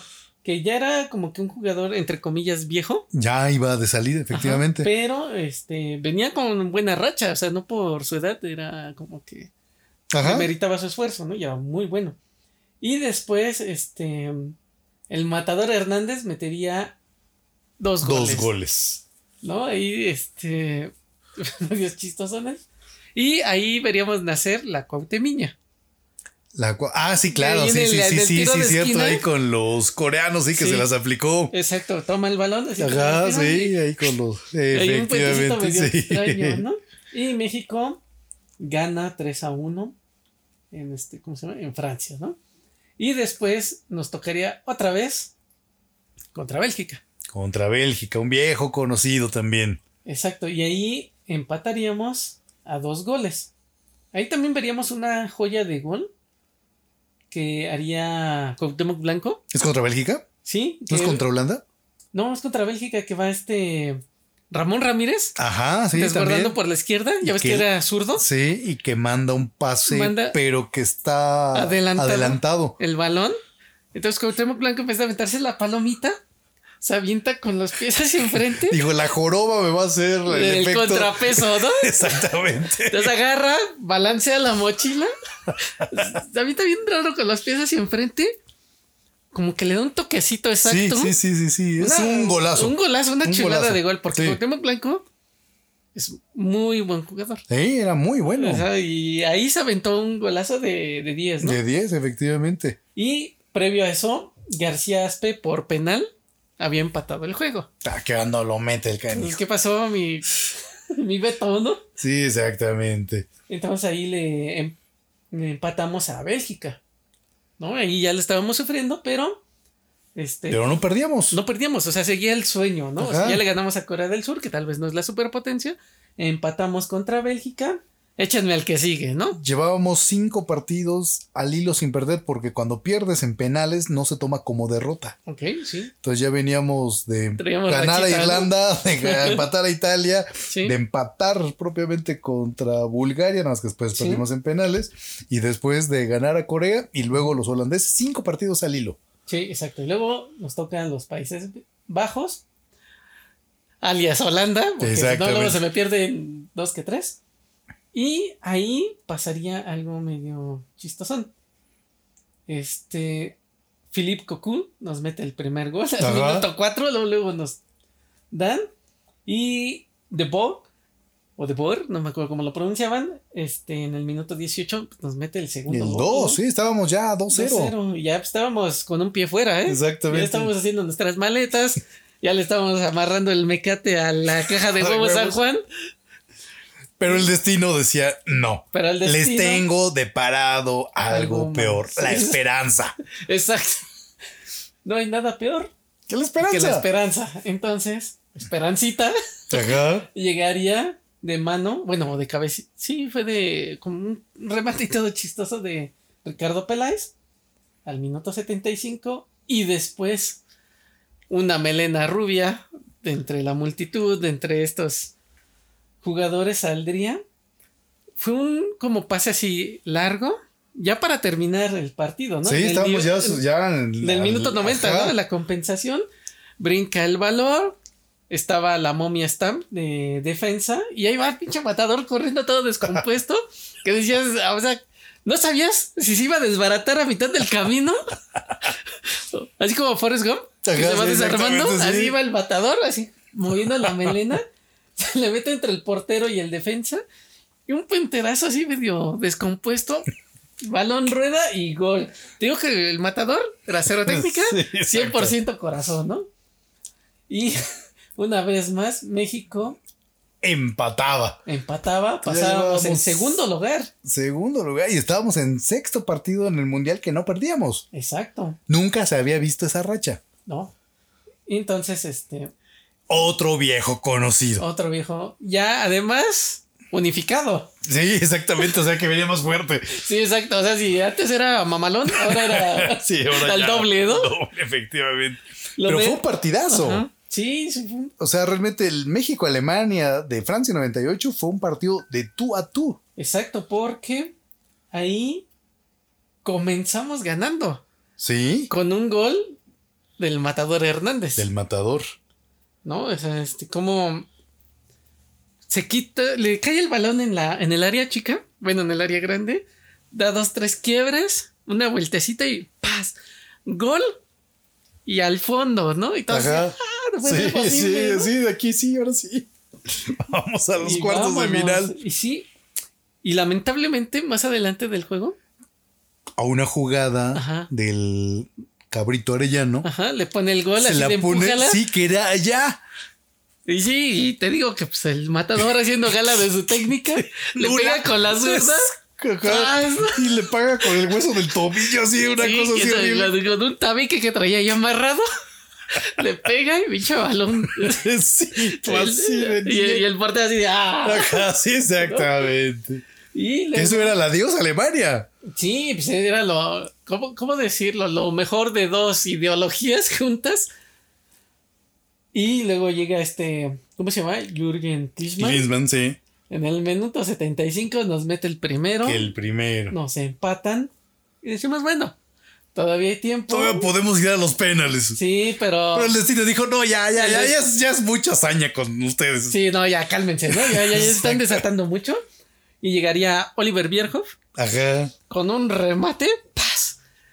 Y al ahí- fondo, ni el Brody pudo detener ese balón, ¿no? No, y ahí no ya, ya. Se Sí, acaba ya, el, se el partido. Y luego en el minuto 86 ya no nos dio chance ni de meter las manos, ¿no? Y una vez más, México se queda en el camino. Quedaba otra vez allí. Pero interesantemente, sí, Francia 98 fue una de las mejores participaciones de México en los mundiales. Sí, por esos juegos memorables, sobre todo los dos últimos juegos de eliminatorias y esos primeros minutos contra Alemania. exacto. Pero de nueva cuenta es el ya casi, el ya merito. Es que se podría decir que ya era una selección competitiva, ¿no? Sí, y que tenía como un equilibrio porque venía hasta estos cuates, ¿no? El Cuauhtémoc, Sí. que ya después no lo volverían a, a llamar por desmadroso. Y este güey, ¿cómo se llama? La Volpe, ¿no? La Volpe, efectivamente. Es que es cierto, agarró un buen ritmo. 94, 98. Pero bueno, 98, ¿qué pasó? ¿Quién acaba siendo campeón del mundo? En el 98 tenemos como campeón al anfitrión. Francia. Francia que le ganaría en la final a Brasil. A Brasil, que también fue un partido ahí. Bueno, ahí tenían este. ¿Cómo se llama? ¿Zidane? Zidane, efectivamente, ¿no? Ah, sí, soltando cabezazos, ¿no? Ese fue. No, ahí no, ahí no suelta cabezazo, lo suelta cuatro años después, ¿no? ¿En Corea? Este, sí, ¿no? Uy, ni me acuerdo. o sea, Sí, porque ahí se corona bien. Ah, Ahí se corona bien. Y ahí Francia entra precisamente al club de los campeones del mundo, porque no había sido campeón del mundo, sino hasta ahí. Sí, no, yo creo que ahí estaba Michel Platini bien contento, ¿no? Efectivamente, y más porque estaba en la FIFA ya como alto funcionario. Exacto. Y ahí, ¿cómo sería este pez? En las semifinales estaría Brasil contra los Países Bajos. Y en la otra estaría Francia contra Croacia. Brasil pasa y se enfrenta a Brasil-Francia en la final. La cual también pues, fue una final, no sé, yo no me esperaba ese marcador, ¿eh? Ahí. ¿Cómo quedaron? Aquí tenemos un tercero. 3-0. Dicen que este Ronaldo estaba enfermo Sí. Que y que lo casi lo doparon para, órale, no vamos a jugar. Por presiones de la marca supuestamente de Nike, Nike, como Ajá. decir, fue que lo, lo metieron, ¿no? Y ahí sí, Zidane haría dos goles. Sí, Y ahí bueno, sería la consagración de él. Sí, exacto, con su estilo único, porque también era bueno. Sí, ¿no? era bueno, era bueno, era muy bu- era un jugador muy eficiente. Sí, brillante también, no al nivel de, de Pelé, no al nivel de Maradona, ni al nivel de Messi, pero era un extraordinario jugador, sin lugar a dudas. exacto. Y luego por ahí veríamos a Davor Zucker, que era un, un jugador que venía en alza, ¿no? Exactamente, sí, es cierto, Davo Zucker. Y luego, pues ya, ahí termina Francia con una victoria para el organizador, ¿no? Y de ahí nos vamos Ah, a... Corea. el primer mundial que fue compartido, ¿no? Exactamente, entre Eh. Japón y Corea. Ajá, exacto. Y ahí nos tocaría una vez más contra Italia. Nos tocaría contra Croacia y Ecuador en nuestro grupo, el grupo G, el punto G, ¿no? Ajá. Ahí iniciaríamos este, jugando contra Croacia y el ídolo del pueblo, el emperador de Tepito, Cuauhtémoc Blanco, haría un gol de penal contra Croacia y le ganaríamos 1 a 0. 1-0, fíjate. Una vez más, este, la caja de Pandora se abriría y ahí veríamos la Otra. esperanza en el fondo. ¿no? Otra vez, efectivamente. Y después nos tocaría el segundo partido contra Ecuador con goles de Borghetti Ah, y de Borghetti, claro. Borghetti ya ahí también andaba fuerte y con Torrado. Sí, imagínate, ¿No? Torrado. Ahí le ganamos 2 Era un buen medio de contención y Borghetti era un excelente rematador de cabeza. ¿no? Y haría gala de sus remates contra Italia.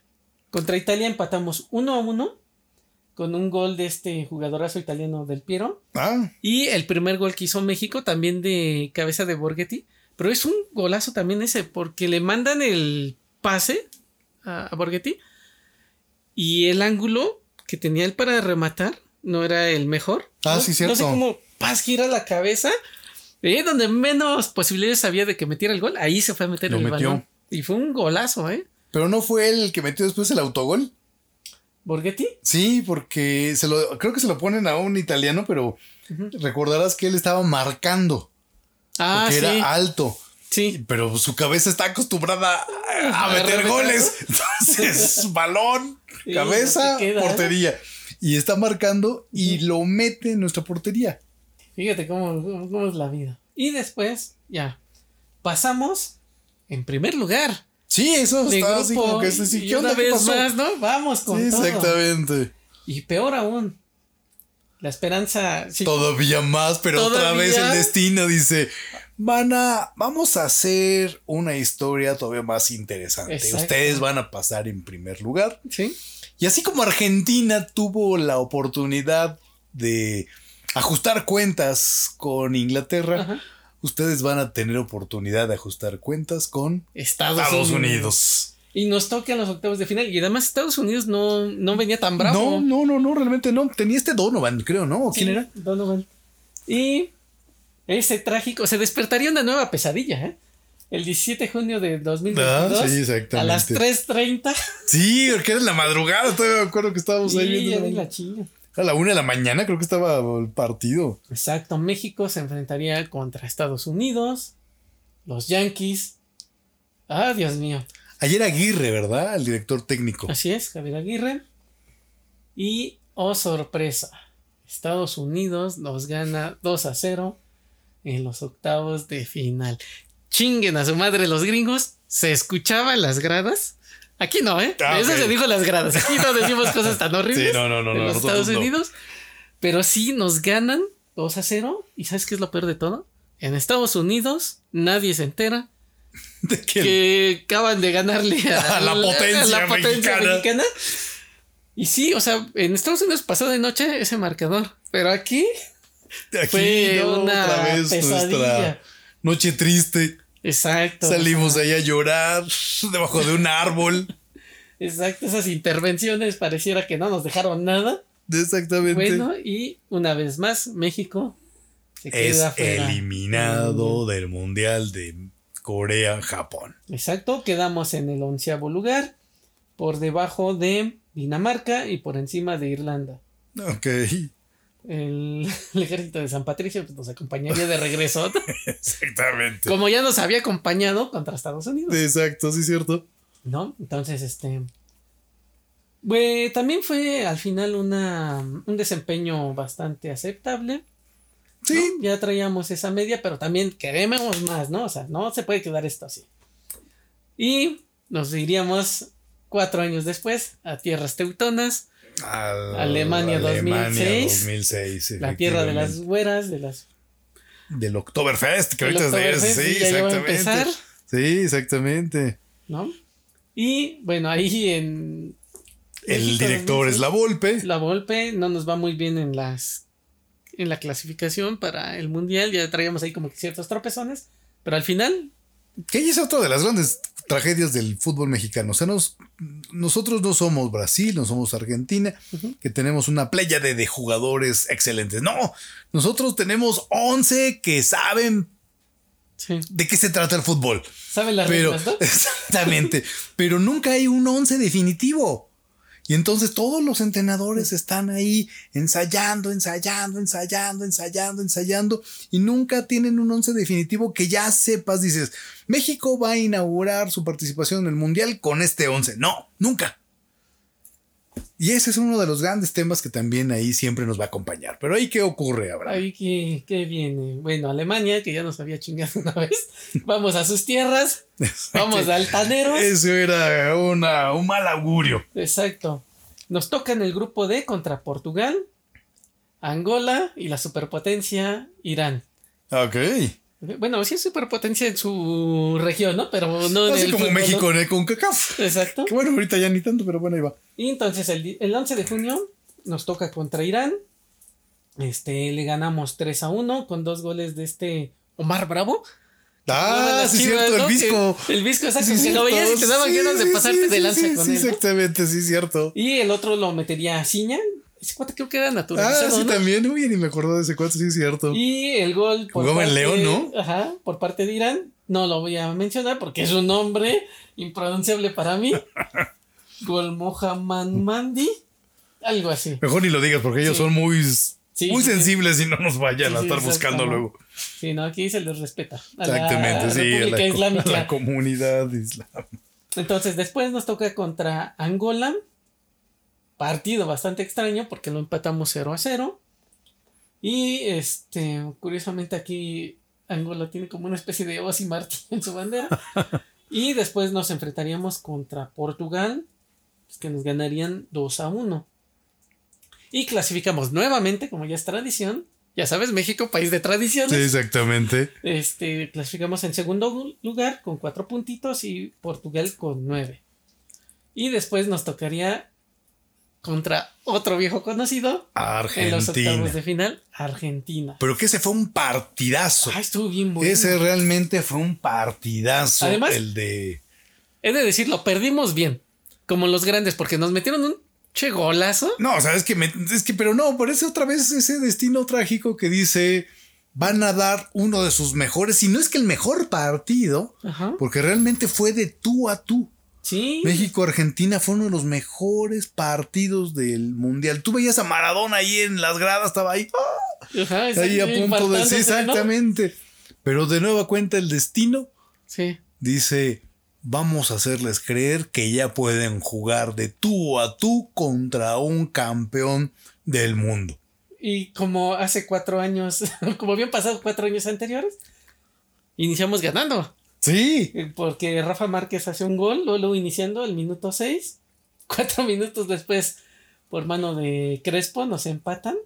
Y ya creo que fue en la compensación, tiempos extras. fueron tiempos extras. Exacto, de la mano de Maxi, Maxi Rodríguez. Rodríguez, que mete el mejor gol Ah, sí, fue del una- mundial. sí, porque fue un golazo, porque le cae el balón, viene el balón por arriba. La controla. Osvaldo se lanzó perfecto. Sí, o sea, no había Perfecto, que hacer. lanzó perfecto. Exacto, la baja con el pecho. Bueno, De la- volea de la toma. la toma. Madres, golazo. O sea, un golazo, el mejor gol que le hacen a A México. México. se lo ha- el mejor gol del mundial se lo hacen a México. exacto, sí. Por eso te digo que perdimos bien porque fue un golazo el que nos metieron. Sí, Osvaldo Sánchez se lanzó perfecto. Osvaldo Sánchez, si no mal recuerdo, en ese mundial, ya cuando estaban concentrados, unos días antes de la. Fallece su papá, Fallece ¿no? su papá, efectivamente. Y se amachina. Exacto, por ahí este Irán tiene un detalle con él. Creo que antes de comenzar el juego le hacen un reconocimiento, le dan unas flores y. Porque también Osvaldo Sánchez regresa a México, ¿no? Se despide de su padre y regresa a Alemania, ¿no? Nuevamente y así como que en vivo, ¿no? Sí, prácticamente. Y fue. y se la rifó. Y realmente estuvo muy, muy, muy bien. Pero sí, Maxi Rodríguez hace el mejor gol del mundial y se lo hace a México. Ya sabes que los argentinos tienen esa ese detalle con México de regalar golazos, ¿no? Sí, exactamente. ¿Y cómo terminaría esta copa? La gana Italia. Italia. Y se la gana en la final a, a Francia. Ahí creo que ahí es Ahí donde el es donde exactamente ahí donde se enloquece Zidane. Exacto. Y el tercer lugar se lo llevaría a Alemania, porque Alemania es constante, ¿eh? ahí en esos puestos. Sí, pero ahí no gana en su Copa del Mundo. No, ya Pelation, ¿no? Ajá, exactamente, que Alemania se esperaba y no, no la hace. Exacto. Y ahí, ¿cómo nos iría al final? Quedaríamos en el lugar número 15, abajo de Suecia, y quedaríamos arriba de la superpotencia Australia. Australia, que eso juega fútbol. Exacto, los canguros asesinos, canguros, las, la- las los arañas, koalas y los todos koalas y las arañas gigantes estarían ahí, ¿no? Pero ese sería nuestro trágico paso por Alemania 2006. Y después vendría nuevamente otro sueño, ya sabes, como cada cuatro años. 2010, efectivamente, Sudáfrica. Exacto, nos vamos al continente olvidado. Y ahí nos toca inaugurar, ¿no? La Copa del Mundo, ¿o no? Sí, contra Sudáfrica, La Sudáfrica. en Johannesburgo. Y ahí quedamos. Ahí empatamos con Sudáfrica con un golecito de Rafa Márquez y otro nombre impronunciable del Ok. jugador sudafricano, ¿no? Exactamente, sí. Ahí nos toca en el grupo A con Uruguay, Sudáfrica y Francia. Y Francia, sí, Ay, papá, Francia, ¿eh? No nos olvidamos de ustedes, chavos. Y luego, Dios se cansó de hacernos bromas pesadas. Nos toca contra Francia el segundo partido. Y con un golecito del Chicharito y un segundo gol de Cuauhtémoc Blanco, le ganaríamos a Francia 2 a 0. Que es la peor Francia, que se va sin meter gol. Exacto. Se va sin meter gol, si no mal recuerdo. Mete uno y se lleva cuatro en contra. No, ok, fíjate. y nada más se lleva un punto. Luego de ganarle a Francia y de decirle a los al ejército napoleónico que se tiene que regresar, nos toca contra Uruguay y Uruguay si no nos perdona. Eso sí, dice, no, no, no. Dicen, 1-0, ¿no? Aquí tienen que tener alguna bolladura. Sí, exacto, no se pueden ir así limpios. Y pasamos a octavos de final De nuevamente. nueva cuenta. Pero otra vez Dios nos dice, los veo muy contentos. Exactamente. Un viejo conocido. Un viejo conocido que cuatro años atrás nos había dejado fuera, nos toca nuevamente contra Argentina. Sí, pero en esta ocasión muy diferente. Sí, en este sí nos chingaron 3 a 1. Sí, totalmente. Ahí sí nos aplastaron. Ahí fue contundente el marcador. Sí, no. Ahí no metimos ni la- las manos, nos dieron una tranquiza. Sí, y ya ni hacerla de, de jamón, ¿no? Y como nos va en este mundial, terminamos en el lugar número 14, por debajo de Inglaterra y por encima de Corea del, del Sur. de la potencia de Corea del Sur. Exacto, la HH, ¿no? Y allá es una final inédita de la Copa del Mundo. Sí, porque nos toca España contra los Países Bajos. Los Países Bajos. Y ahí España es Sí, cuando se, se corona. corona. Exacto, y Alemania queda en tercer lugar nuevamente. Sí, no, Alemania, eh, no, esos. Ahí están siempre, ¿no? Sí, por eso ellos son normales. Si quedan campeones del mundo, te digo, el siguiente día van al trabajo normal. Si quedan en tercer lugar, igual. Exacto, entonces ahí este, se corona España. España. que, eh, al tener una. Es que esa liga española está bien rara. Porque pues, nada más tienes dos equipos grandes, ¿no? Pues sí, porque es básicamente Real Madrid, Barcelona. Ajá, y ya los demás están como que. Pues a ver qué sale, ¿no? Pero bueno, ahí ya este gana España. Es rarísimo porque meten el gol en el minuto 116, ¿no? Este Iniesta. Sí, en tiempos extras, ¿no? Sí. Y España se corona, Se corona. como campeón del mundo. Exacto, ahí cómo fueron estos, este, ¿cómo se llaman? Ahí llegan a la semifinal Uruguay contra los Países Bajos. Ajá. Países Bajos ganan 3 a 2. Y Alemania se enfrentaría contra España. Y España ganaría 1 a 0, ¿no? Así como que medio sufridón. Y así sería nuestro paso por este. Sudáfrica. por Sudáfrica. Ahí como que se empieza a desangelar esto. Sí, como que ya. Ahí como ¿no? que ya el destino dijo, ya me aburrí de jugar con estos. Sí, que pasen a la siguiente, pero ya contundente. Exacto. Entonces después vendría Lula da Silva. Exactamente, 2014. y organizarían previamente también las Los Olim- Juegos Olímpicos. Los Juegos Olímpicos. Efectivamente. Y después este las ¿no? Traen ese como auge, Ajá. ese levantón que se dio, ¿no? No sabemos qué tan real fue. Tal vez nos engañaron y tal vez no. Y viene Brasil 2014. Y nos toca jugar primero contra Camerún. Y este ganaríamos 1 a 0. 1-0 contra Camerún. Exacto, con un gol de este Peralta. Oliver Peralta, ¿no? Oli- Oliver Oribe, ¿no? Algo así. Oribe. Ah, Ori- Oribe- ah sí, cierto. Oribe Peralta. Peralta, sí, cierto. Exacto. Luego nos tocaría contra el anfitrión. Empataríamos 0 a 0. Ahí pues, es un partido que pareciera que nunca pasó. Y luego nos tocaría contra Croacia y le ganaríamos 3 Contra Brasil quedamos 0-0. Sí, Ah. empatamos. Ahí ya era augurio para los brasileños. Ustedes no van a ser campeones en su país. Sí, exacto. O Sí, sea, si, sí, si- no. le ganaron a México. México ya. Exacto. Algo estuvo mal aquí. Un error de la matriz. Exacto. Entonces ahí, fíjate, llevamos una victoria contra Camerún. Empatamos contra Brasil de anfitrión. Y diríamos, ah, caray. Sí, porque pasando, ya, ¿no? ya estaban esperando ahí unos 6-0, una cosa así. Exacto. Y luego nos toca contra Croacia y le empatamos, le empatamos, le ganamos 3 a 1. Sí, que eso también era una cosa así muy loca. Exacto. Porque Croacia había tenido un buen desempeño. Ya ha sido, pues fue finalista en la anterior Copa del Mundo, ¿no? Contra Francia. Exacto. Y luego nos toca este clasificar en segundo puesto por diferencia de goles, ¿sí no? Porque tenemos los mismos puntos que Brasil, 7. ¿No? Brasil tiene 7 puntos, México 7, Croacia 3 y Camerún 0.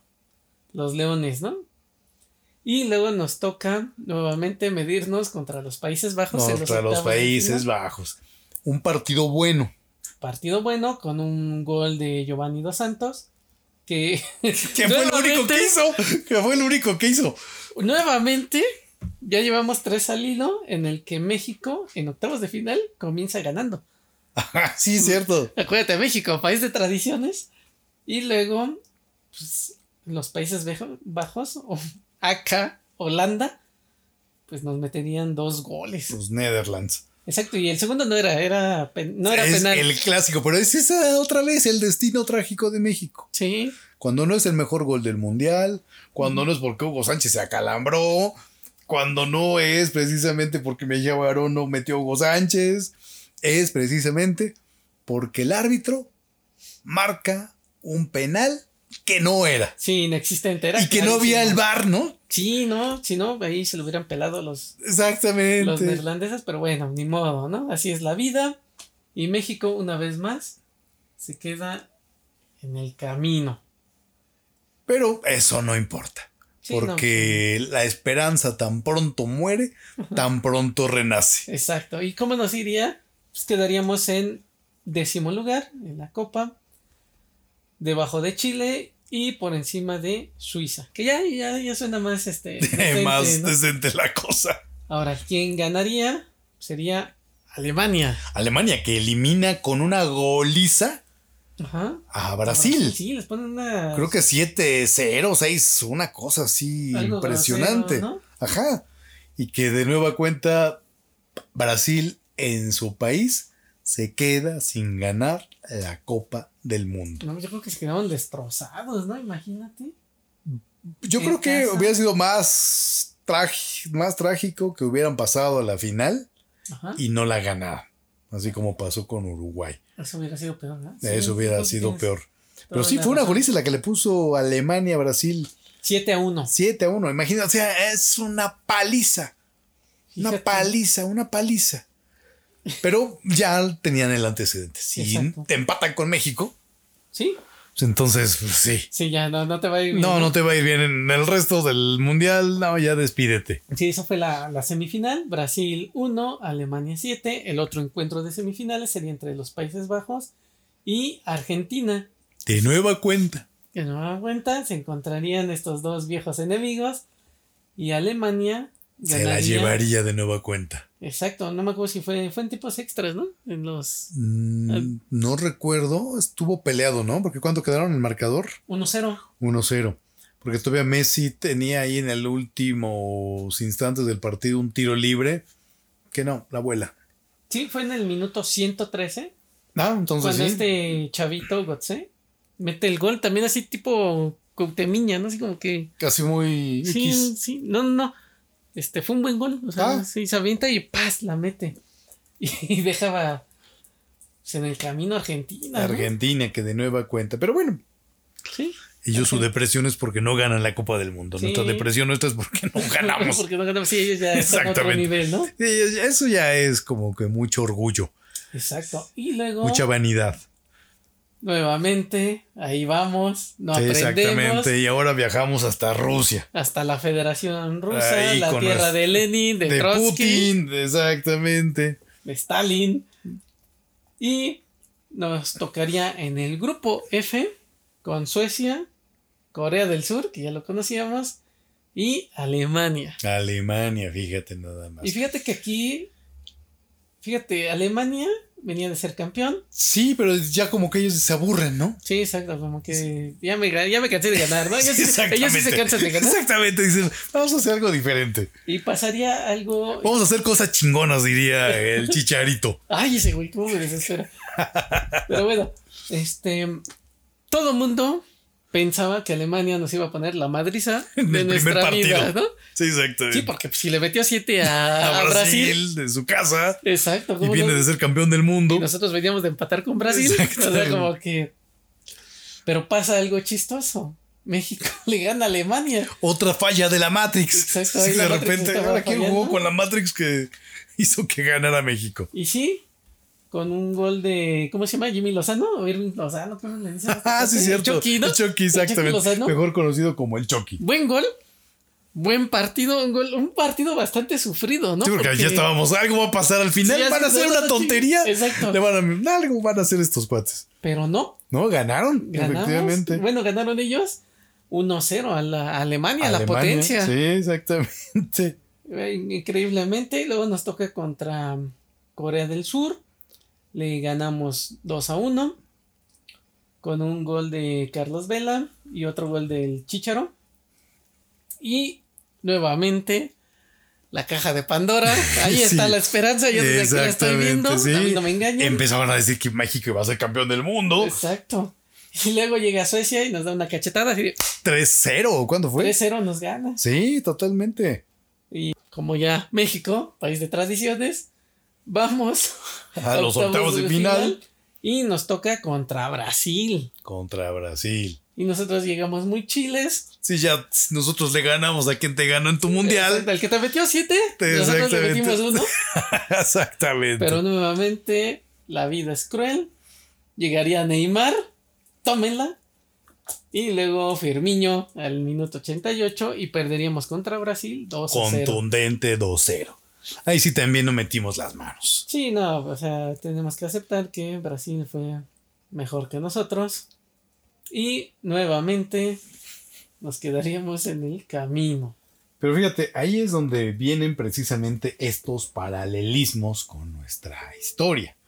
Y es lo que ahí decíamos. Cada cuatro años, el pueblo mexicano deposita sus esperanzas, como hemos visto a lo largo, particularmente de México 86 hasta Rusia 2018, en 11 perfectos desconocidos. Mismos cuates que cada cuatro años han ido perfeccionando sus ardides para brindarnos el más grande de los castigos, la esperanza. Esperanza que se alimenta por una serie de intereses económicos ingentes y que elevan a un jugador promedio a la altura de las grandes figuras del fútbol mundial. A veces es un tipo como el Chicharo, a veces es tratar de transformar a Adolfo Bautista, el bofo, a la altura de un Ronaldo. Pero, ¿por qué decimos que la selección mexicana ha refinado y perfeccionado sus métodos de tortura? Porque hasta antes de México 86, la esperanza estaba puesta en dos cosas, Abraham. Clasificar a la Copa del Mundo y no quedar en último lugar. Pero a partir de 1986, estos bárbaros nos hicieron pensar que podíamos jugar fútbol. Y no solo jugar, sino que podíamos ganar. Y aquí es donde empiezan, estimado, los paralelismos de la selección nacional con nuestra historia como país. Y mira, para muestra un botón. En los años 70, particularmente con la llegada de López Portillo y la confirmación de las grandes reservas de petróleo de Cantarell, se nos vendió la ilusión que nuestro país estaba destinado a dar el brinco y pasar a ser parte del club de las grandes potencias. Es impresionante ver los documentales donde se nos presentaba un futuro prometedor, sin deuda, sin devaluaciones y demás tragedias. Tanta era la confianza que nuestro presidente querido José López Portillo se aventó esa terrible frase. México, país de contrastes, ha estado acostumbrado a administrar carencias y crisis. Ahora el petróleo, en el otro extremo, tenemos que acostumbrarnos a administrar la abundancia. Unos cuantos años después, en su último año de gobierno, nuestro ilustre presidente dijo, defendamos nuestro peso. Esa es la estructura que conviene al país. Esa es la estructura a la que me he comprometido a defender como perro. Poco tiempo después, en su último informe, dijo, a los desposeídos y marginados. Recordarás esos documentales que son geniales. Sí. Porque además era un actorazo el cuate, ¿no? Que empieza a los desposeídos y marginados, a los que hace seis años les pedí un perdón y da un puñetazo ahí en el escritorio. Que he venido arrastrando como responsabilidad personal. Les digo que hice todo lo que pude para organizar a la sociedad y corregir el rezago. que avanzamos, que si por algo tengo tristeza, es por no haber acertado a hacerlo mejor.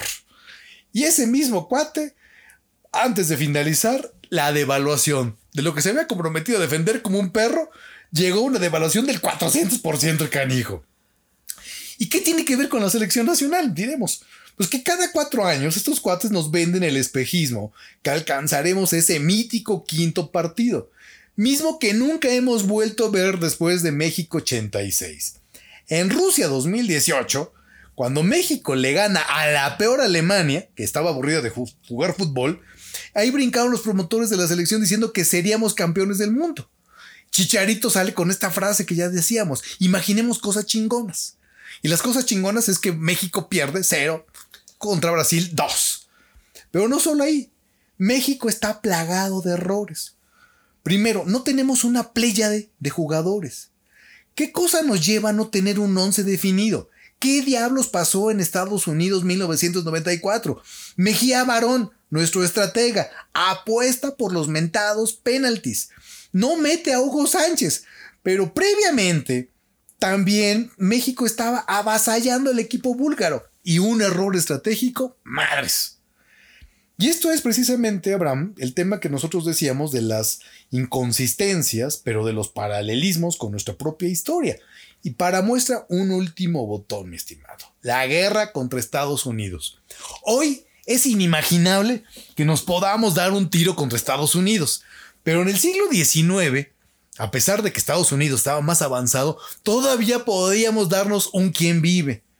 Pero ahí viene ese gran ciclo de López de Santa Ana, que es como la selección mexicana. ¿Por qué lo llamamos tantas veces a la presidencia? Perdimos Texas por su culpa. Lo agarran jetón, lo secuestran y Houston hace que no lo fusilen y mejor que firme, órale, pues ya, ya declara la independencia de Texas. No nos bastó eso para que tiempo después, precisamente cuando Estados Unidos ya adhesiona a Texas, se hace una revuelta y corren a López de Santana y lo mandan al exilio. Y el cuate estaba ahí feliz criando gallos en Cuba. Viene precisamente en esta lógica del manifiesto del destino manifiesto que Estados Unidos tiene que expandirse y dice entonces este Valentín Gómez Farías. Traigan a López de Santana a que conduzca el ejército contra Estados Unidos. Ya había perdido Texas. ¿Y por qué lo vuelven a llamar? Ahí lo llaman al pobre, al frente del ejército. Y va en uno de los primeros enfrentamientos en la batalla de la Angostura y enfrenta a un ejército de 6.000 hombres y México cerca de 20.000. ¿Y qué ocurre? Pues que finalmente paran a este general Zacarías, lo paran y después sencillamente el buen Santana dice, me voy. Entonces, ¿no es una derrota? no es una victoria. Es como cuando México está contra los búlgaros, que le está dando una madrina, pero al final no concreta y no acaba de dar la estocada final.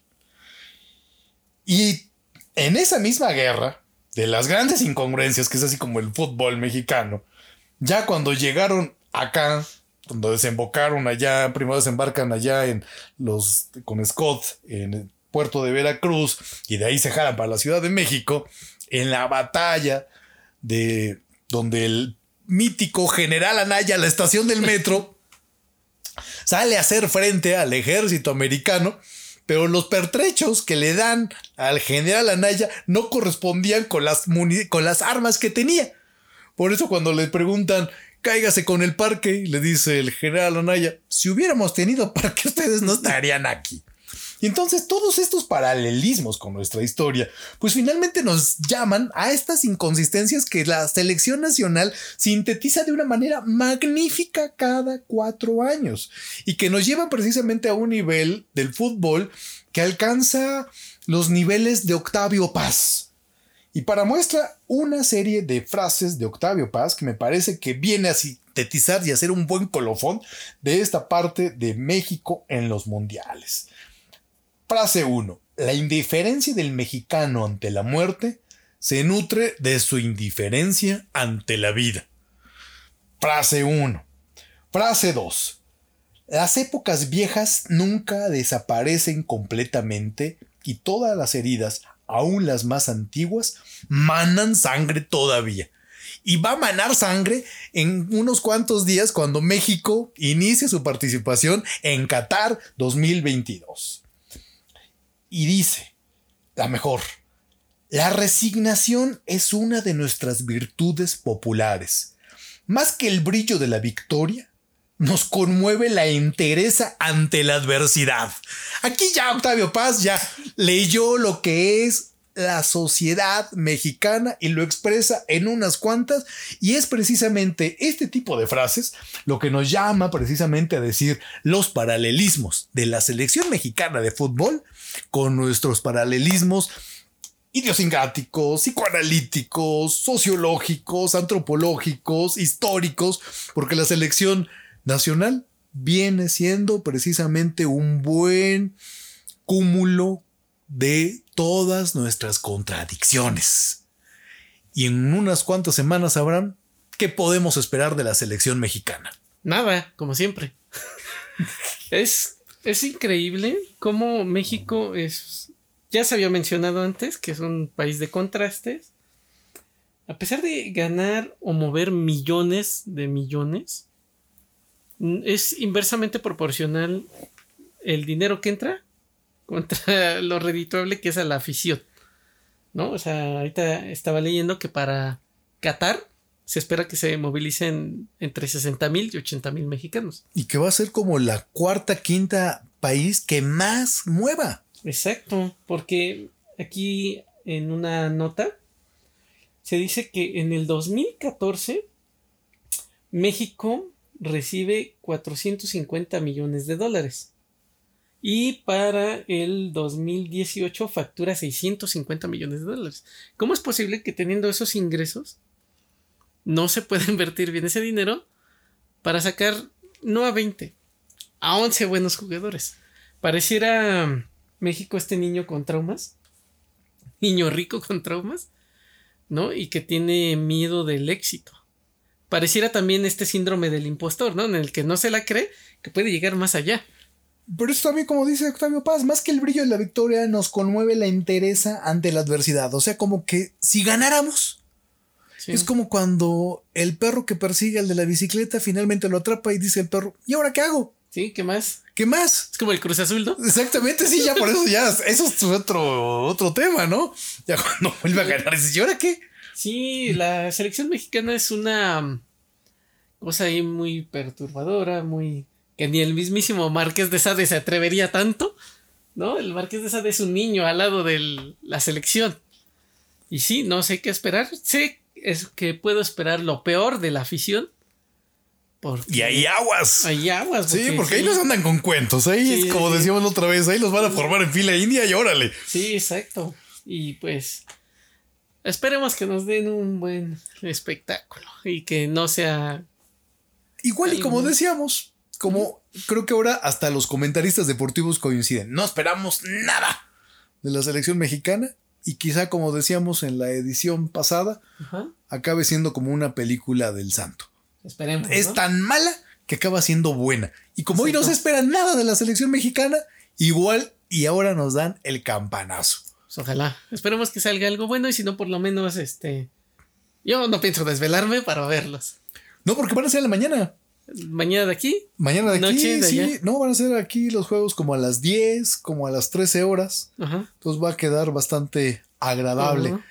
Y no es una mala fecha para jugar el mundial, porque también Qatar fue como que dices, no inventes, es que el calor. Ajá. Y ahora que lo hagan, lo hayan hecho en otoño, pues es el primer mundial que lo vas a estar jugando en noviembre, diciembre. Corrupción. Evidentemente, evidentemente. ¿Cómo le suelta la FIFA un campeonato mundial de fútbol? Pues más que. Si la tradición futbolera de Qatar. Exactamente. No, no sé si tienes elección. Ahora, Qatar, escúchanos. Por la cantidad suficiente de dinero podemos hablar maravillas de tu Efectivamente, liga, ¿eh? sí, efectivamente. Este programa llega gracias al patrocinio de el Emirato Árabe de Qatar. Exacto, Qatar, te amo. Exactamente. ¿Y contra quién jugamos? Jugamos contra. Jugamos. Ya. Arabia Saudita. Jugamos contra Polonia Ay, Argentina, ¿no? y Argentina. Exacto, Argentina, Arabia Saudita y Polonia. Contra Polonia tenemos dos partidos que hemos jugado en los mundiales y los dos los hemos perdido. ¿Ok? Entonces, por estadística, Sí. Nada. nada. Argentina también. Argentina, eh, por estadística, nada. Y Y Arabia Saudita, que son, son como los, Sí. los más cercanos a los anfitriones. Y no creo que vayan a dar mucha batalla. Podríamos, en el mejor de los casos, clasificar en segundo lugar. Pensando que le ganamos a Arabia Saudita, Ajá.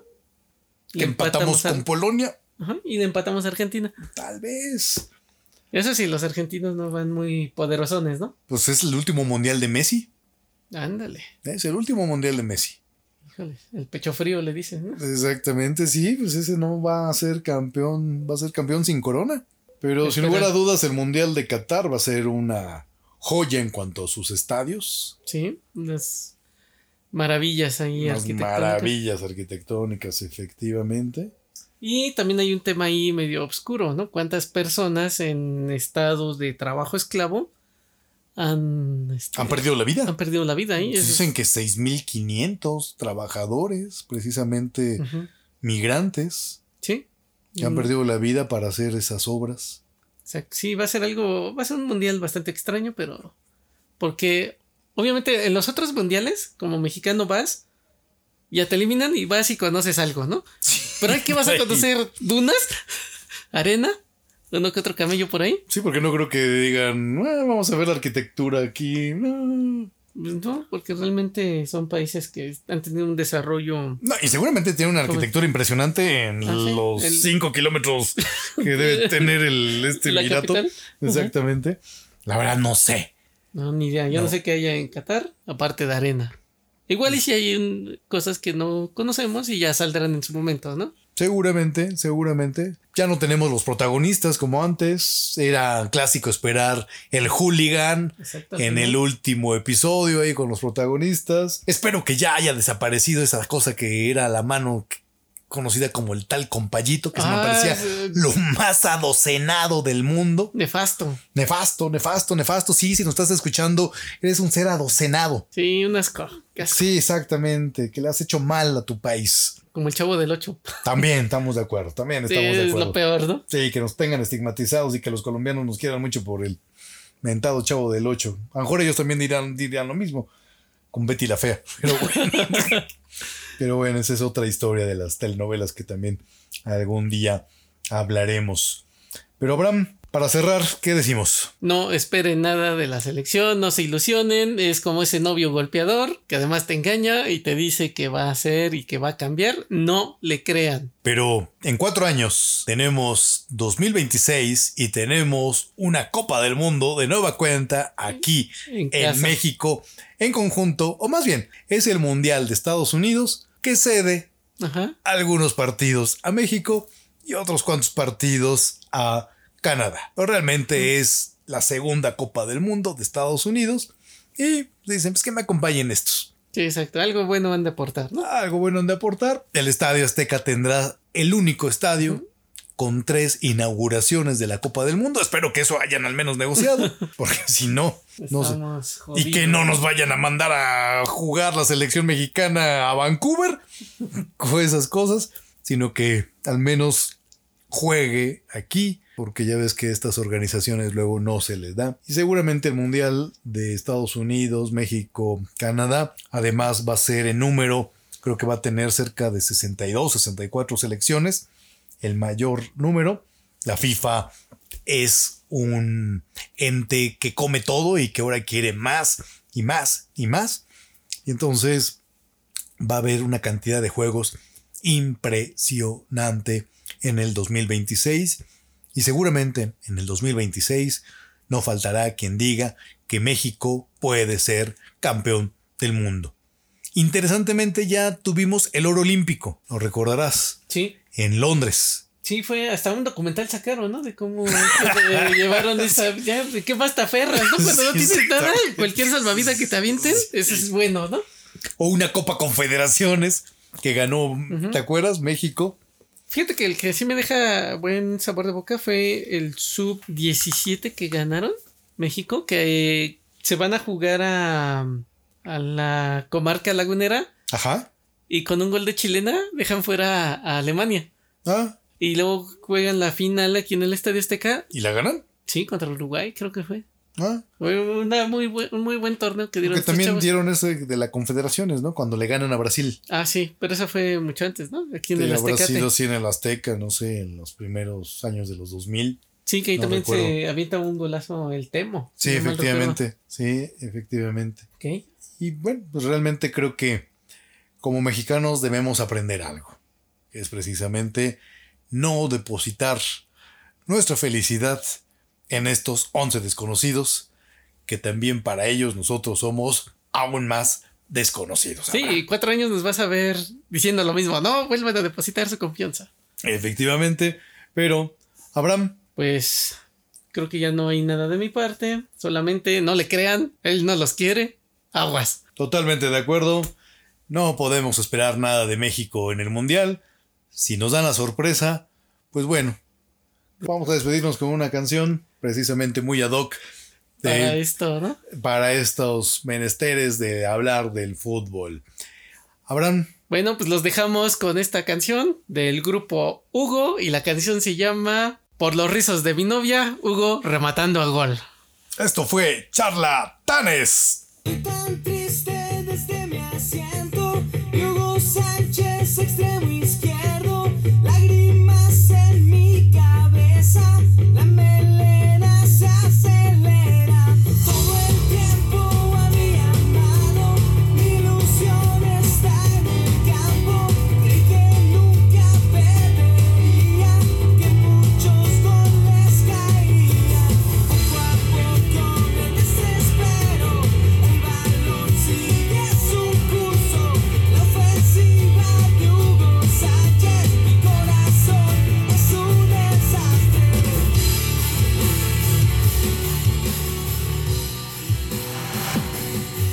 Así termina este episodio de Charlatanes, el podcast que habla de todo y habla de nada.